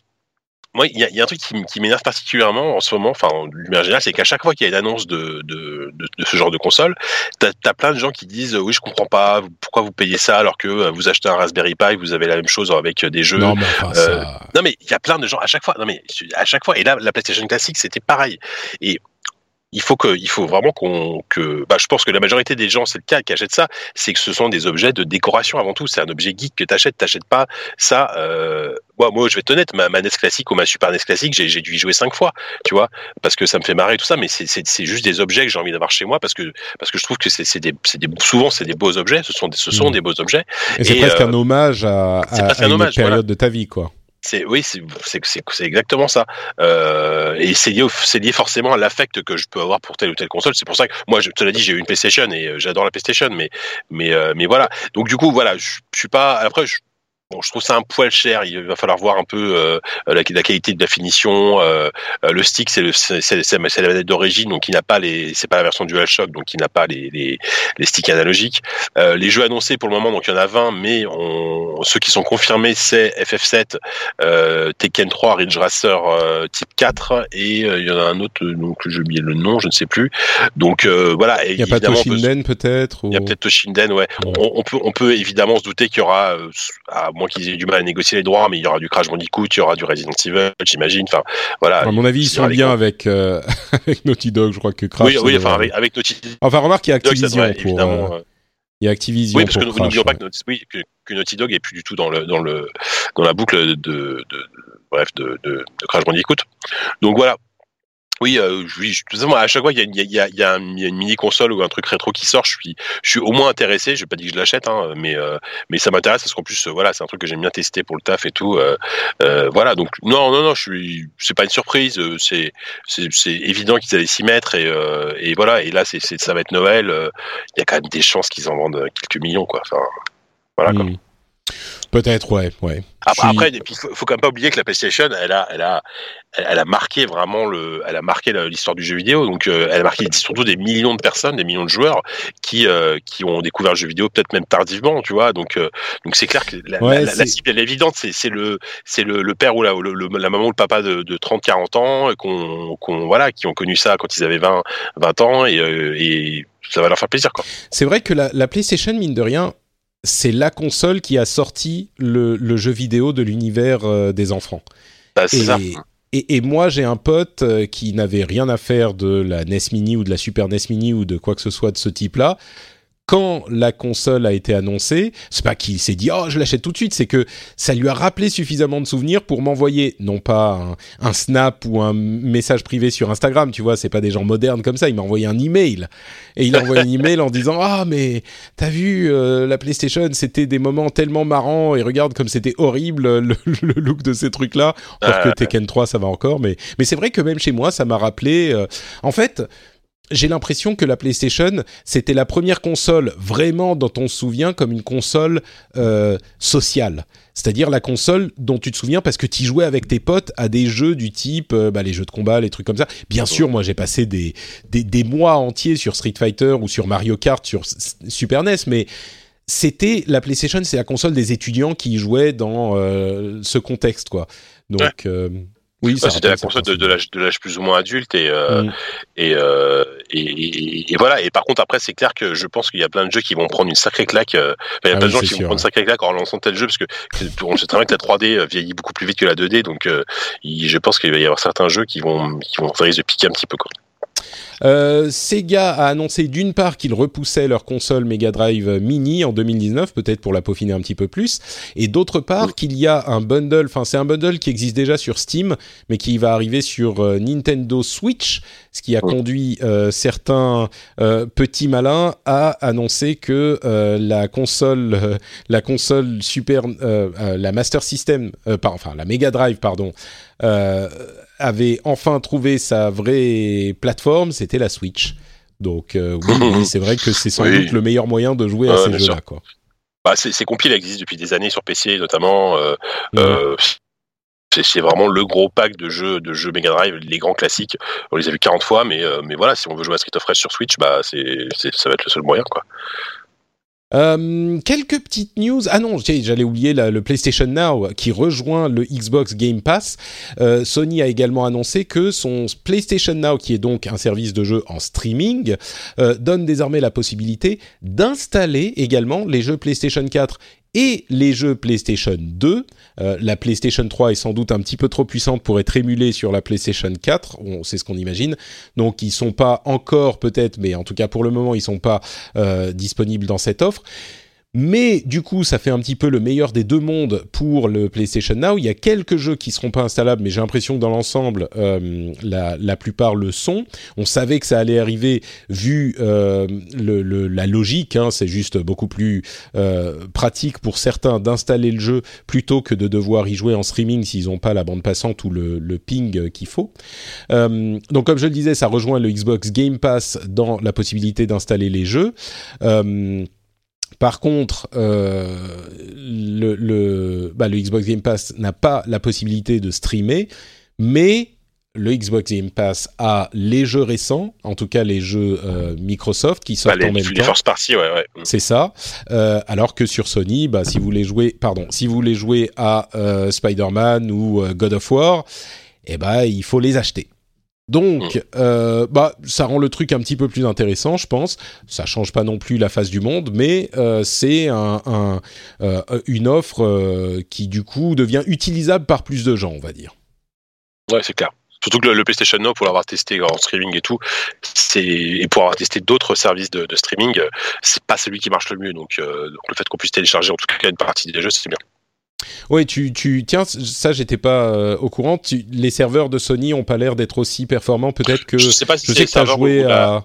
T'as joué à, enfin t'as essayé euh, Shadow le, le PC. J'ai essayé Shadow, j'ai essayé GeForce Now euh, chez Nvidia, j'ai essayé. Mm. Oui, après c'est des offres complètement différentes que Shadow, c'est un PC complet que tu que tu euh, tu, tu profites d'un PC complet. L'aspect streaming après. Oui, voilà, oui, oui, oui, oui, enfin, bah après c'est c'est enfin disons qu'aujourd'hui le, le, service, la, la, la, techno qui marche le mieux, je trouve que je pense que c'est celle de Shadow, euh, celle celle de, de, Nvidia, je pense c'est un gros potentiel, mais pour le moment c'est encore en bêta. Et, et en fait le PlayStation Now existe depuis longtemps, donc ils sont priori sur des anciennes technos de streaming et de compression, ce qui fait que ça marche moins bien. Par contre, ce qui est intéressant, c'est que le PS9 fonctionne sur PC aussi. Donc euh, c'est rigolo parce que du coup, ça permet de jouer à. Euh, euh, je crois qu'il y, a Red Dead qui est sorti. Euh, oui, par exemple, ça permet de jouer à Red Dead Redemption sur PC, hein, techniquement. Et Et Bloodborne vient d'y arriver, je crois qu'on en parlait la dernière fois. Ouais, voilà, mm -hmm. si mmh. tu veux jouer, si on a un PC et qu'on veut jouer à Bloodborne, bah aujourd'hui c'est possible, alors, moyennant une bonne connexion, et c'est pas parfait, mais euh, mais mais c'est possible avec, euh, ouais, mmh. ça fonctionne. Ouais. Euh, donc voilà pour euh, les petites infos Sony. Euh, parlons donc du Tokyo Game Show avec les quelques. Alors il y a eu évidemment plein d'annonces, pas forcément des annonces hyper importantes pour nous, mais parlons de quelques-unes. Un nouveau trailer pour Death Stranding avec cette sorte d'énorme chien monstre de, de, de, pétrole bizarre. bon, petite ouais. réaction. Euh, voilà, ça c'est exactement ce que j'ai dit quand j'ai vu le trailer. Non, non, mais euh, je, ça paraît moi, bien moi, comme je, réaction. non, mais c'est Death Stranding, c'est un, un, jeu très mystérieux, mais qui, qui m'attire quand même. Euh, je, je, je, suis pas, un, je suis pas un fan plus que ça de ce que fait Kojima, mais euh, mais euh, mais mais clairement, il a il, il, a trouvé un truc. Et, enfin, il y a une personnalité dans le jeu qui est, qui est assez incroyable. Euh, je crois que c'est Troy Baker qui joue qui jouait le, enfin, le méchant. Ouais. Troy, Troy Baker a du coup un rôle dans le dans le dans le jeu. Euh, voilà, c'est un univers qui est extrêmement attirant. Par contre, bon, même, même si on a vu un peu de gameplay à l'E3, c'est toujours compliqué de savoir exactement ce que ça va être, quoi, ce, ce, que, ce que va être ce jeu. Et, euh, et pour le et, moment. Et ce trailer n'a pas l'air d'en dire plus non. et ça reste bon. Ok. On comprend que ça va, ça va être un, très certainement un boss ou un truc comme ça, mais Surtout traditionnellement, Kojima, les boss, il, il aime bien ça. Enfin, dans Metal Gear, ils étaient toujours, très, toujours tous très charismatiques, donc euh, souvent. Donc bon, voilà, mais c'est pas, j'ai pas une hype de fou sur ce jeu, quoi. J'ai pas, pas se mentir. D'accord. Bon, ce trailer n'a pas changé grand chose pour toi. Non. Je crois que effectivement, ça change pas grand chose pour qui que ce soit. Euh, si vous aimez, vous êtes, vous aimez toujours. Si vous n'êtes pas client, bah vous serez pas plus client avec ce truc qui reste encore une fois. Euh, C'est ça. Comme tu le disais. Euh, Voilà. Dragon Quest 11. Bon, on n'a pas de date, mais en tout cas, il y a un nom. Euh, c'est Dragon Quest 11 S, la version Switch. Alors, est-ce que ça veut dire qu'elle sera graphiquement moins bonne ou qu'ils auront euh, des voix en plus ou Dieu sait quoi? On sait pas. Mais en tout cas, ils en parlent. Ça veut dire que si vous attendez la version Switch pour y jouer, eh ben, elle n'est pas annulée. Donc, c'est déjà Non, ça. voilà. On sait pas quand elle sort, hein, aucune, aucune info. euh, et je, je sais que euh, ils avaient, euh, il y avait, il y avait- il y avait eu des infos quand même. Ils s'étaient un peu exprimés. Je sais plus qui. euh, chez Square s'était exprimé en disant qu'ils avaient pris beaucoup de retard parce que Techniquement, c'était plus Euh, compliqué qu'ils allez, le pensaient. techniquement c'était extrêmement complexe. Ouais. Maintenant, a priori, il y, y a eu des mises à jour au niveau de l'Unreal Engine, parce que ça, ça fonctionne sur Unreal Engine. Euh, il y a eu des mises à jour de l'Unreal Engine qui fait que, bah, on, on le voit notamment sur Fortnite, ce qui fait que maintenant c'est beaucoup plus euh, facile et souple de- de- d'adapter le Unreal Engine sur Switch. Quoi. Donc euh, bon, ça va peut-être accélérer les choses. possible. Euh, Puyo Puyo a annoncé, Puyo- euh, pardon, Sega a annoncé Puyo Puyo eSports. Et c'est marrant parce que bon, Puyo Puyo est un jeu, euh, un Tetris-like d'il y a puzzle des, game, ouais. ouais, des, des- des décennies maintenant. Mais c'est marrant parce que c'est un, un jeu qui serait parfaitement adapté à l'e-sport. C'est du 1 contre 1, facile à comprendre, etc. Et, et pourtant, il n'y a pas vraiment de scène e-sport de ce type de jeu. C'est, j'en ai presque été surpris. Mhm. Euh, alors, je sais Mhm. pas s'il le destine vraiment à un e-sport ou c'est juste le nom de l'édition. Euh, je sais qu'il y a techniquement une scène e-sport Puyo Puyo, euh, mais bon, euh, c'est pas le truc le plus connu de la terre. Mais ça m'a fait penser au fait que, tiens, c'est bizarre. Pourquoi ça, c'est pas un, un vrai e-sport quoi? Il y aurait une Ouais, opportunité de- pour les éditeurs de, de ces jeux-là. Alors que c'est des jeux quand même qui à, à très haut niveau qui peuvent être extrêmement impressionnants à regarder et hyper C'est hardcore. ça, Enfin, ouais, c'est spectaculaire. C'est ouais ouais, euh, tout ça Tetris ou euh, ou, ça- ou Puyo Puyo. Enfin ouais, bah je pense que ça, ça reste malgré tout aujourd'hui, c'est- ça reste des genres de niche hein, et euh, et euh, voilà, c'est des c'est des c'est des jeux, tu vois, je- enfin c'est c'est des c'est des jeux de toilette, j'allais dire, mais enfin tu vois, c'est des jeux que tu Je joues. comprends ce que euh, tu veux dire. Oui. euh, Ouais, voilà. Et, mais euh, effectivement, il y a, il y a quand même des, des fous furieux qui, qui ont un niveau incroyable, mais, mais je pense qu'ils sont pas suffisamment nombreux et il n'y a pas suffisamment d'argent à se faire pour, euh, pour lancer le truc. Quoi. Oui, mais justement, ça pourrait être un cercle vertueux. Moi, je, Ouais, je ouais, pense que. Puyo Puyo, euh, c'est un jeu qui est, euh, tu sais, qui, qui, je suis sûr que les gens qui euh, nous écoutent n'ont pas pensé à Puyo Puyo depuis des, des années et se disent ah ouais, je me referais possible. bien une partie de Puyo Puyo là. Tu vois, c'est Bah, il paraît que le, le Puyo Puyo Tetris est super cool hein, sur Switch. hein. J'ai- j'ai- enfin, J'avais essayé la démo, c'était plutôt sympa, mais pareil, ouais. Mais tu sais quoi? Moi, je pense que ce genre de jeu, comme les jeux, on, dit de l'e-sport, pourquoi? Parce qu'il y a une vraie expertise. Et oui, tu peux avoir une expertise dans une version Puyo Puyo contre Tetris, machin, mais c'est un peu trop bordélique. On n'est plus assez dans la période bah, qui était dans les années euh, peut-être 90, début 2000, de euh, ce type de jeu pour se permettre ce genre de fioriture avec euh, tout le bordel entre Puyo Puyo et Tetris. Tu offres une expérience un peu plus pure, juste Puyo Puyo, et tu permets aux gens de maîtriser le truc, euh, ça pourrait marcher encore mieux que Puyo Puyo Tetris. D'ailleurs, si je ne m'abuse, euh, cette version e-sport sort sur euh, sur euh, Switch. sur Switch, ouais, c'est le cas. Switch et PS4.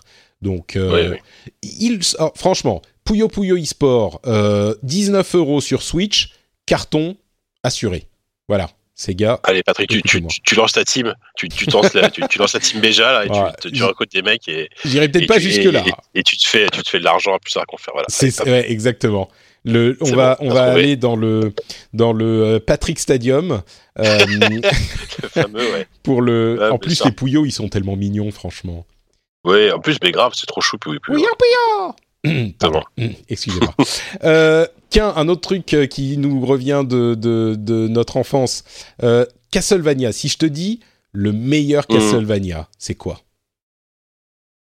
Ah, tu veux que je te troll ou pas? Parce que j'ai le, le truc sous les yeux. Non, mais euh, bah, bah, le plus connu, en tout cas, celui qui est le plus apprécié, c'est Symphony of the Night. Mais personnellement, le, mon, mon préféré, c'est. euh, je pense que c'est Area of Sorrow sur Game Boy Advance. Mais bon, après, Ah c'est vrai qu'il était bien of Ouais, je mais ouais. C'était quand même Aria of Sorrow, c'était quand même euh, Symphony of the Night version euh, Game Boy Advance. Ouais, bien sûr, bien sûr. Non, mais ouais.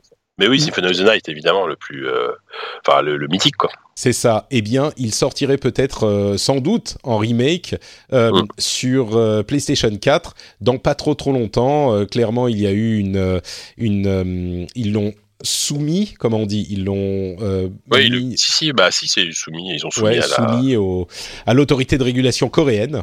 Euh, donc, il devrait être annoncé et arriver bientôt, peut-être pour le. Hmm. Euh, c'est le genre de jeu qui peut être annoncé et sortir dans la foulée, peut-être au, PlayStation Experience en décembre possible. Ouais, ouais, bah oui. Après, est-ce que ce serait une exclusion Sony Ça, euh, rien, rien, rien n'indique, hein, parce que parce qu'il n'y avait pas aucune raison que Konami se contente de entre guillemets de la PS4, même si c'est un, un, gros marché. Hein, mais c'est vrai, non, t'as raison, t'as raison.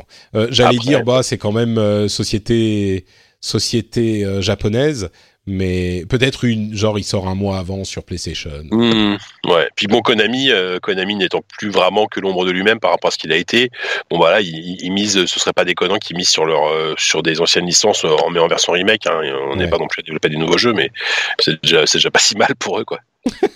c'est vrai, ouais, c'est pas si mal pour Konami déjà d'avoir.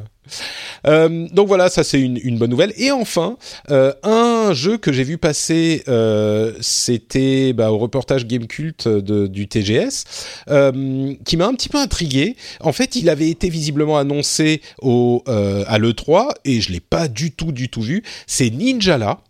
Ninjala, c'est un jeu de Gung Ho. Gung Ho, c'est ceux qui ont fait Puzzle and Dragons, jeu hyper méga super méga populaire à l'origine sur mobile, mais qui est arrivé ailleurs, peut-être pas avec autant de succès, mais c'est un petit peu euh, d'inspiration lointaine splatoonienne, on va dire, euh, où on joue des genres ninja urbains, c'est très enfantin, et euh, ils se battent avec du chewing-gum et des battes pas en mousse, mais genre des bâtons en plastique, et c'est ce genre d'univers un petit peu amusant qui m'a intrigué on va dire.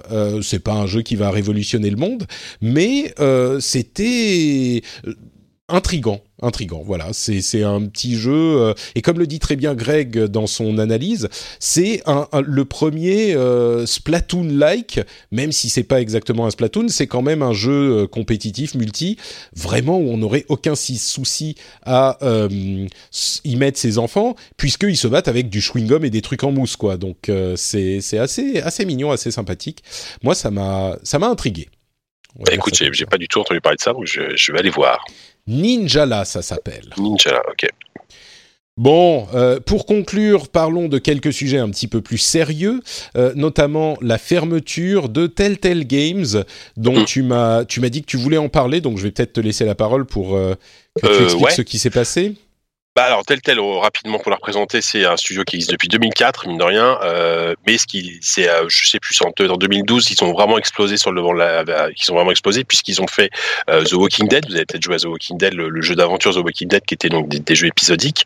Euh, entre-temps en fait tel tel donc ils sont spécialisés dans le jeu d'aventure très narratif et après The Walking Dead, il y a eu tellement de succès qu'ils ont vu peut-être ils ont été un peu plus trop gourmands et se sont mis à adapter licence sur licence. On a eu bon, The Wolf Among Us qui était tiré de qui était très bien. Euh, il y a eu récemment Game of Thrones, il y a eu Batman, ils ont fait Les Gardiens de la Galaxie, Minecraft. Enfin, ils ont eu des projets dans tous les sens. Voilà. Euh, le souci, c'est que euh, d'une, euh, la qualité des jeux s'en est ressentie. Au bout d'un moment, bah, la, recette était toujours la même. Techniquement, ils étaient sur un moteur qui avait qui avait 15 ans et ça se ressentait. Et en fait, euh, il y a eu des, soucis de gestion en interne. Euh, il y a eu le, CEO d'origine qui s'est fait licencier, je crois, qui été remplacé par quelqu'un chez Zynga. Euh, déjà en décembre dernier, ça allait pas fort. Ils avaient, annoncé en novembre dernier, pardon, ils ont annoncé un licenciement de 90 personnes. Euh, qui, je sais plus, c'est peut-être 25% des effectifs. Voilà. Et là, vendredi, on a appris et les, employés tels tels quasiment en même temps que nous, a priori, que l'immense majorité du, studio était, et ben, il était, était Enfin, il restait plus que ils, avaient gardé 25 employés sur les 250 qui restaient, donc c'est quand même énorme. Euh, et c'est ce, ce, petit noyau de 25 a priori serait là juste pour honorer les obligations, certaines obligations, dont a priori une, sorte de série interactive avec Netflix sur laquelle sur lesquelles ils travaillaient depuis euh, depuis quelques temps, euh, et qu'après ça, ce serait fini. Voilà. Euh, donc c'est un quand même un gros séisme parce que même si on savait que tel tel était pas était pas en grande forme, euh, ils venaient de lancer la dernière saison de The Walking Dead, qui en plus avait l'air très bien. Il y a le deuxième épisode qui sort demain. Mais la mauvaise nouvelle, c'est qu'a priori, la, cette saison ne sera même pas terminée. C'est-à-dire que la, la, conclusion de The Walking Dead, qui est quand même le, le jeu, la grande œuvre de, de Telltale, n'aura peut-être potentiellement pas de fin. Donc c'est extrêmement frustrant. Après, bon, euh, c'est moins frustrant que les, les, pauvres développeurs qui se retrouvent, euh, créateurs qui se retrouvent sur le carreau. Euh, et en plus, en plus, on a appris alors il y, a pas mal de témoignages sur Twitter de, gens de chez Telltale qui euh, se sont un peu exprimés en disant que, enfin, a priori, ça a été fait de manière très très abrupte et un peu sale. Euh, on leur a annoncé le matin que, que, la boîte ferme mec, qu'il fallait qu'il fasse leur carton euh, euh, sans la moindre forme d'indemnité, etc. Après, c'était très américain, j'en sais rien, tu vois. Ouais, Mais, disons euh, que abrupt, abrupt et sale, oui et non. Ça a été abrupt, ça c'est sûr, parce que c'était le matin et c'était ouais. genre ça y est, maintenant au revoir. Mais par contre, c'était pas du tout bon. Vous sortez maintenant et vous passez pas par votre bureau. Il n'y a pas eu les vigiles qui sont venus les escorter. Non, non, y a enfin, pas... En même temps, quand tu sors 250 personnes, c'est difficile. Mais c'est juste que moi j'ai l'impression que tout le monde est triste dans cette histoire. Évidemment, c'est aux États-Unis, donc il n'y a pas les protections sociales dont, dont nous jouissons ici, et donc c'est forcément hyper dur pour ces gens-là, euh, comme c'est le cas à chaque fois qu'il y a une société qui ferme euh, aux États-Unis. Euh, mmh. Mais j'ai l'impression que c'est juste tout le monde est triste dans cette histoire que ça se passe comme ça. Ah oui, c'est clair. Et, euh, et, et c'est un exemple dramatique de, de mauvaise gestion d'un studio et d'un succès. Mmh qui avaient, enfin, ils avaient tout pour réussir. Ils, avaient ils avaient l'or dans les mains. Ils avaient des, des, des, des, scénaristes talentueux. Euh, enfin, je veux dire, c'est, des jeux. Euh, enfin, tout, tout, le jeu n'était pas bon, mais The Walking Dead, la première saison, ça a vraiment marqué. Euh, ça a marqué le jeu vidéo ah, à sa sûr, façon, oui. quoi. Mm. Et, euh, et voilà. Et c'est, super dommage. Alors, moi, je m'inquiète pas sur le fait que, alors déjà, je sais qu'il y a notamment Santa Monica Studio qui, a, qui a priori est plus ou moins voisin de Telltale, qui a, qui a annoncé publiquement sur Twitter qu'ils, qu'ils étaient prêts à embaucher un maximum de gens de Telltale parce qu'ils cherchaient du monde, etc. Mm. je y a, m'inquiète il y a plein pas de gens qui ont proposé. J'ose espérer, euh... voilà, que voilà, il y a sans doute des développeurs qui vont créer un studio derrière, parce pour pour enfin euh, des anciens de chez Telltale. Bah, c'est c'est c'est comme ça que ça marche le jeu vidéo. Malheureusement aussi, il y a beaucoup de studios qui ferment, beaucoup de, de, de beaucoup de gens qui sont sur le carreau, mais derrière il y a bah, c'est aussi des opportunités pour créer des nouvelles choses. J'espère que ce sera le cas pour Telltale, euh, mais, mais c'est un nom, euh, ouais, c'est un nom qui disparaît quoi. Là où c'est vraiment triste, c'est à quel parce que des studios qui ferment, il y en a tout le temps. Tu sors euh, un mmh. jeu qui marche et puis euh, un jeu qui marche moins et c'est dur pour tous les studios. Enfin, comme dans toutes les entre guillemets industries euh, artistiques, euh, c'est compliqué. Tu peux t'es pas sûr de trouver Bien le sûr. succès à chaque fois. Mmh. mais là, c'était vraiment, ils avaient une formule relativement simple à implémenter. Les jeux étaient bons pour une énorme partie, mais ils en ont tellement trop fait. Ils sont tellement restés accrochés à leur euh, moteur. C'était une erreur, mais tellement ridicule. Euh, et, et, tout le monde le voyait. Tout le monde disait, mais qu'est-ce qu'ils foutent chez Telltale Pourquoi ils n'ont pas encore fait ci ou ça? Et, et souvent, on se dit, ah ouais, c'est facile de voir les choses de l'extérieur.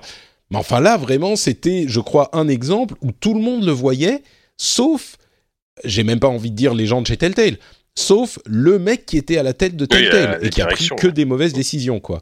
Donc, ouais, euh, et il y a ouais, des histoires clair. évidemment de crunch terrible parce qu'ils en faisaient tellement oui. qu'ils pouvaient pas. Il y a des, enfin, c'est c'est une histoire triste de, de mauvaise mmh. gestion d'un. Donc là, là, là normalement, le, la, le, dernier jeu tel tel, a priori. Alors pour le moment, ils n'ont pas communiqué sur le fait que euh, là, c'est beaucoup de rumeurs que euh, que la fin de Walking Dead ne sortira pas.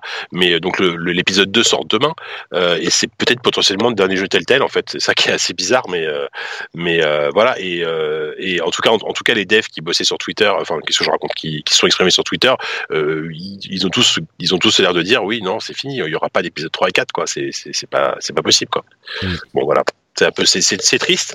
Euh, c'est triste c'est surprenant sans l'être trop mais surtout enfin c'était tellement soudain en fait que euh, que voilà surtout qu'ils avaient annoncé que voilà euh, que The Walking Dead serait le, dernier jeu avec ce moteur là que les prochains jeux il y aura un nouveau moteur. Il y a toujours il y, avait des projets il y a des projets avec Netflix a priori qui vont peut-être sortir. Donc c'est vrai qu'il y a ça aussi mais ça reste très flou. La, seule communication officielle de Telltale c'est la confirmation que il reste 25 personnes pour finir ce qu'ils ont à finir et qu'après c'est terminé. Mais on sait pas exactement quoi. Mm. Mais bon, à 25, ils vont pas aller loin, malheureusement. Oh, tu sais, euh, Dead Cells, ils ont fait à 10. Hein.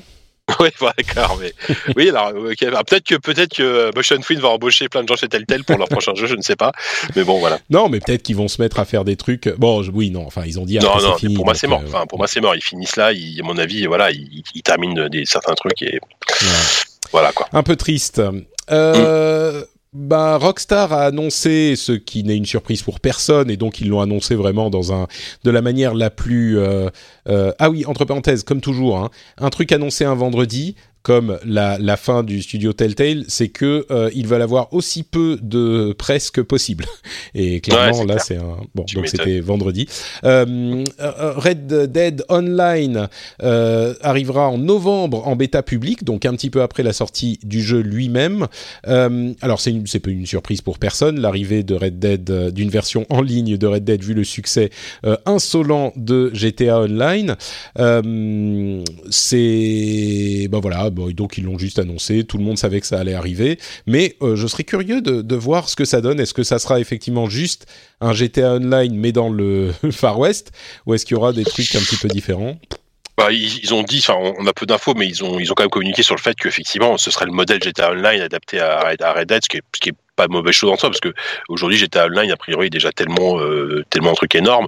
Mais euh, ouais, j'ose espérer qu'il y aura. euh, Enfin, ah, si après, ce qu'ils ont dit aussi, c'est qu'il y aura quand même une, un focus pas mal fait sur la narration. Il y aura des, des missions scénarisées en multijoueur, etc. Donc ça, ça, enfin, ça va faire un carton. Je, je, je, je peux pas imaginer autre chose qu'un immense carton en tout cas. Pour Red Dead évidemment et derrière le online euh, voilà. D'ailleurs, la communication de, Rockstar en général, mais en particulier sur euh, Red Dead, c'est marrant parce qu'ils en disent vraiment le moins, le moins possible. Et, euh, et c'est- intéressant. Il y a des gens qui m'ont dit ah mais c'est bizarre, ils en parlent pas beaucoup, machin. Et le truc, c'est que ce jeu est tellement euh, c'est même pas qu'il est tellement attendu, oui, dans nos cercles, tout le monde l'attend, machin, mais tous ceux qui en parlent en parlent pour dire je vais l'acheter, en gros, et ça va être un carton. Et du coup, la seule chose qu'ils puissent faire en communiquant plus dessus, c'est... Alors, il y a deux, deux issues possibles. Soit les gens se disent Ah, euh, bah oui, c'est cool, je vais l'acheter, donc euh, rien ne change. Soit euh, Oh, bah pff, ouais, en fait, c'est pas ça, ça, ça me plaît pas trop, donc euh, je vais peut-être attendre un peu. Donc, la raison pour laquelle ils en parlent si peu, c'est que le seul effet que ça pourrait avoir, puisque tout le monde veut déjà l'acheter, c'est que des gens finalement ne l'achètent plus. Donc ça ne peut avoir qu'un effet négatif. Donc je suis convaincu qu'on va avoir une euh, offensive communication au moment de la sortie, peut-être une semaine avant, avec euh, communication qui ne te dit rien sur le jeu. Euh, on va peut-être avoir encore une vidéo de gameplay qui explique tel ou tel truc, mais c'est tout. Et, et puis après des grosses présentations hyper cinématiques à la manière de ce que fait, euh, bah d'ailleurs de ce que fait euh, Rockstar, mais aussi de ce que fait Blizzard, etc. Avec des, des trucs in-game mais hyper bien foutus, mais qui te montrent très très peu de gameplay. Euh, et donc ça, ça va, ça va être l'offensive com. Mais au-delà de ça, je suis convaincu qu'il y aura très très très très très peu de choses parce que ils ont pas besoin quoi. Pardon, euh, ils, ils, ils ont déjà un public conquis, donc euh, oui, c'est, enfin, C'est même plus qu'un public conquis. Le, Oui, le c'est truc, c'est que Enfin, quand tu as ton oui. public conquis et des gens encore à convaincre, tu peux faire de la pub. Mais là, Mhm. j'ai l'impression que qui que ce soit qui pourrait penser peut-être à l'acheter est déjà quasiment sûr de, de l'acheter. oui, ah bah, c'est ça. Euh, et, et c'est, donc après, ils vont aller chercher peut-être plus loin avec une grosse Mhm. campagne de com massue, euh, comme pour les AAA, mais ça, ça sera au moment de la sortie, quoi. Exactement, pas avant. Et euh, là, il y, a eu- il y a juste eu des previews de la, la presse. Là, il y a quelques les- la, la presse spécialisée a eu l'occasion d'y jouer. Bon, évidemment, euh, globalement, tout le monde est hyper euh, hyper enthousiaste. Et, et moi, c'est, je crois que c'est je- la dernière fois que c'est peut-être GTA 5 d'ailleurs. La dernière, le dernier cas que j'ai eu, c'est qu'autour de moi, que ce soit au travail, que ce soit parmi mes amis euh, joueurs ou pas joueurs, c'est voilà, Red Dead, ça sort quand? Ok, je l'achète. Enfin, ils se posent même pas la question en fait. Voilà, c'est euh, c'est le jeu que c'est le jeu que je vais acheter fin octobre.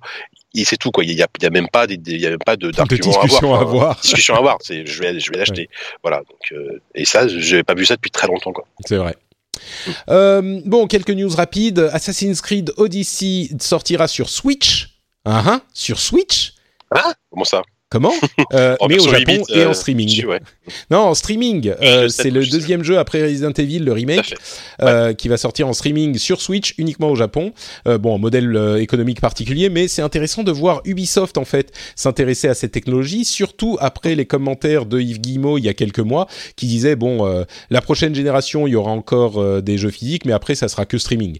Donc euh, il commence à s'y intéresser aussi. S'y intéresser aussi. Je serais pas surpris que ça soit un test euh, Ouais. pour parce que Ubisoft s'intéresse à cette technologie aussi, qui, rappelons-le, euh, permet pour des éditeurs de complètement bypasser les constructeurs et de s'adresser directement à leurs clients à travers euh, bah, n'importe quelle box finalement. Il suffit d'avoir une box avec une app Ubisoft Service euh, et, tu peux euh, entre guillemets vendre tes jeux ou tes abonnements aux clients sans être euh, euh absolument tenu par Sony, Microsoft ou qui que ce soit d'autre de, de, te permettre entre guillemets et de mettre leurs conditions sur leur accès à leurs clients. Quoi.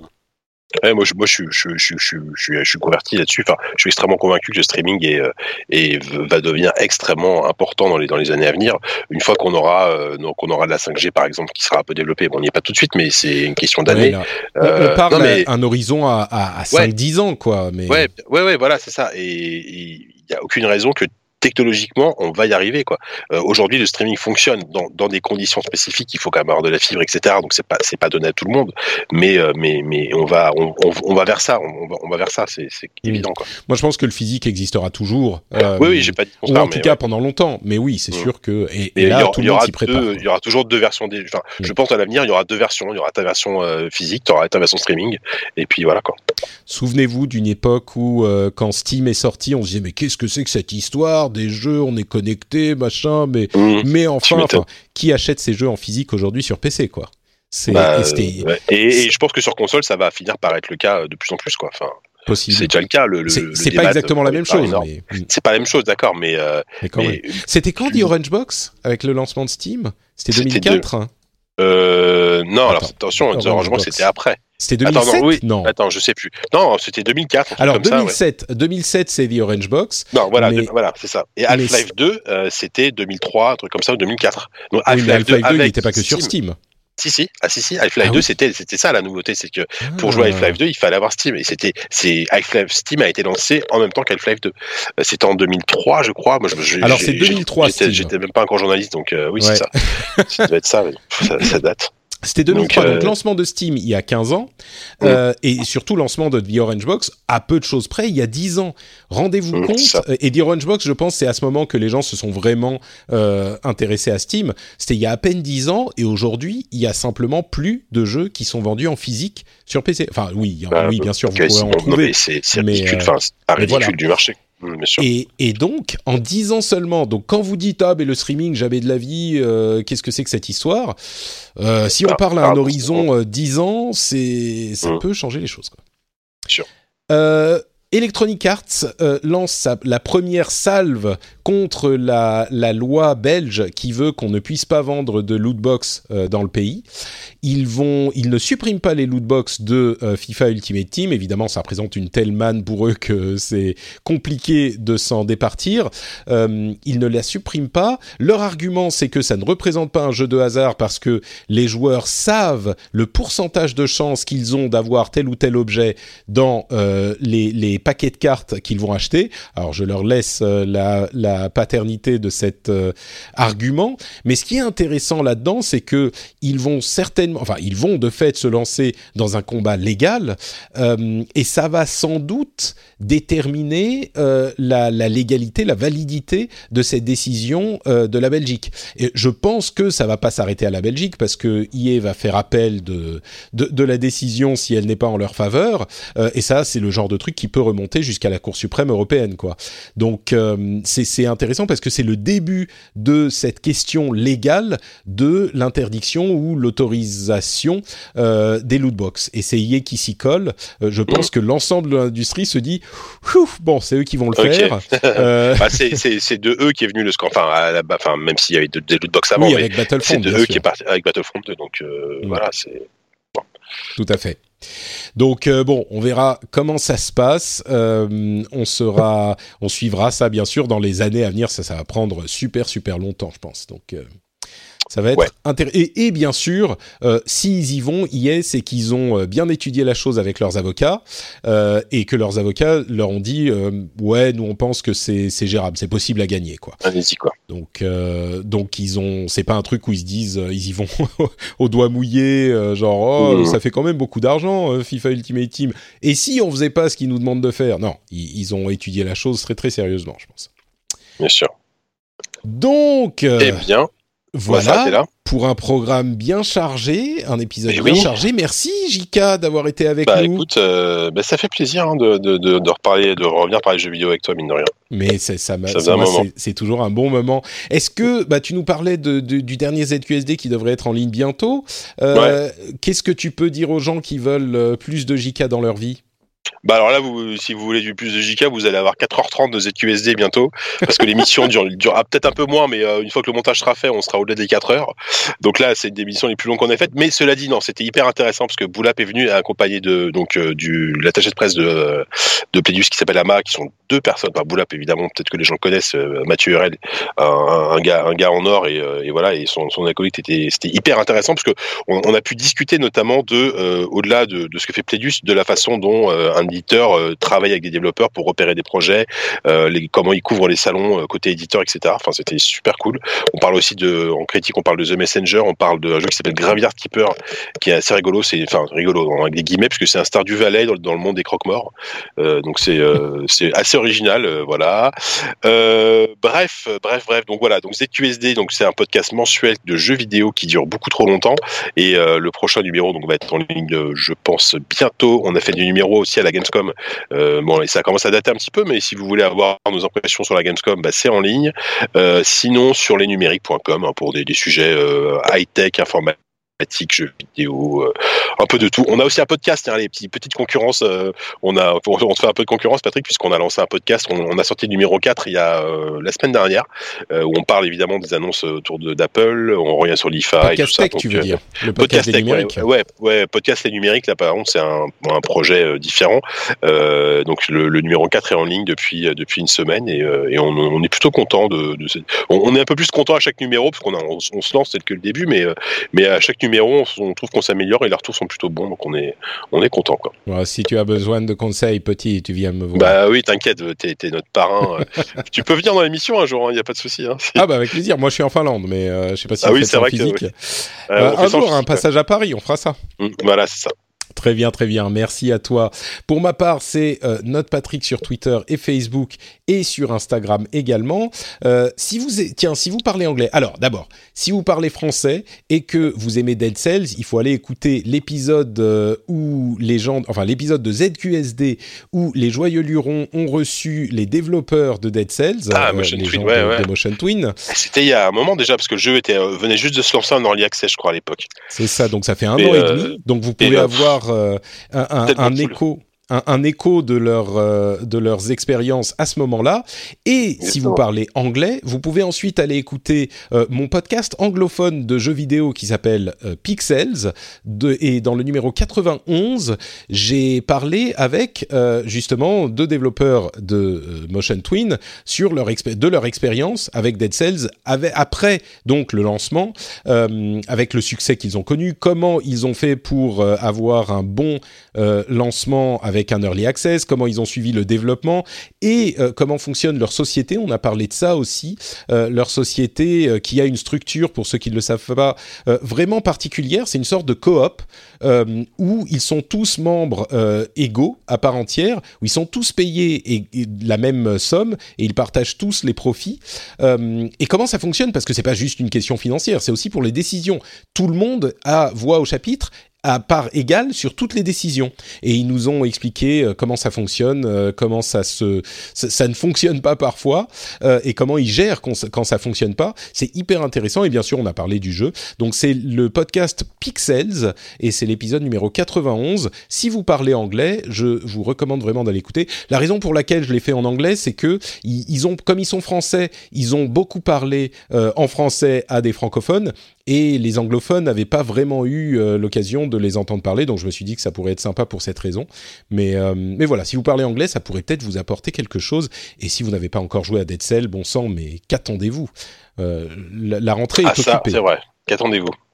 C'est, il faut Mais, c'était mon euh, mon, mon jeu de l'année euh, 2017 en early, et euh, je sais pas si ce sera celui de 2018, mais il va pas être, il va, il va être dans le top à mon avis. hein. Ouais, bah il fait partie de mon top également. Ouais, ouais, ouais. C'est un très très bon jeu et ça conclut cet épisode du rendez-vous jeu. Si vous avez des choses à dire sur ce qu'on vient de vous raconter, bah, n'hésitez pas à venir sur frenchspin.fr pour commenter dans euh, l'article sur l'émission. Si vous aimez les, news tech, vous pouvez retrouver également le rendez-vous tech où on couvre toutes les semaines l'actualité tech. Alors euh, la semaine dernière, on a parlé des annonces Apple. Cette semaine, on va certainement parler des annonces Amazon. Il y a eu une tonne d'annonces euh, un petit peu surprises et on fait un épisode toutes les semaines. Et sinon, on sera de retour dans le rendez-vous jeu dans une semaine pour un nouvel épisode. On vous fait de grosses grosses bises et on vous dit à très très bientôt. Ciao Salut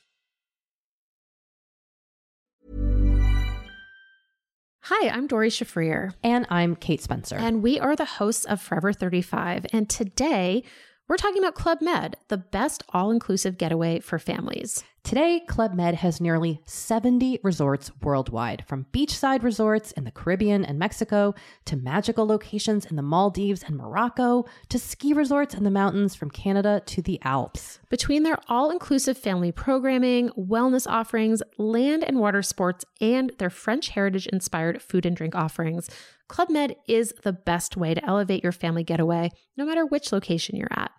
To learn more, visit clubmed.us.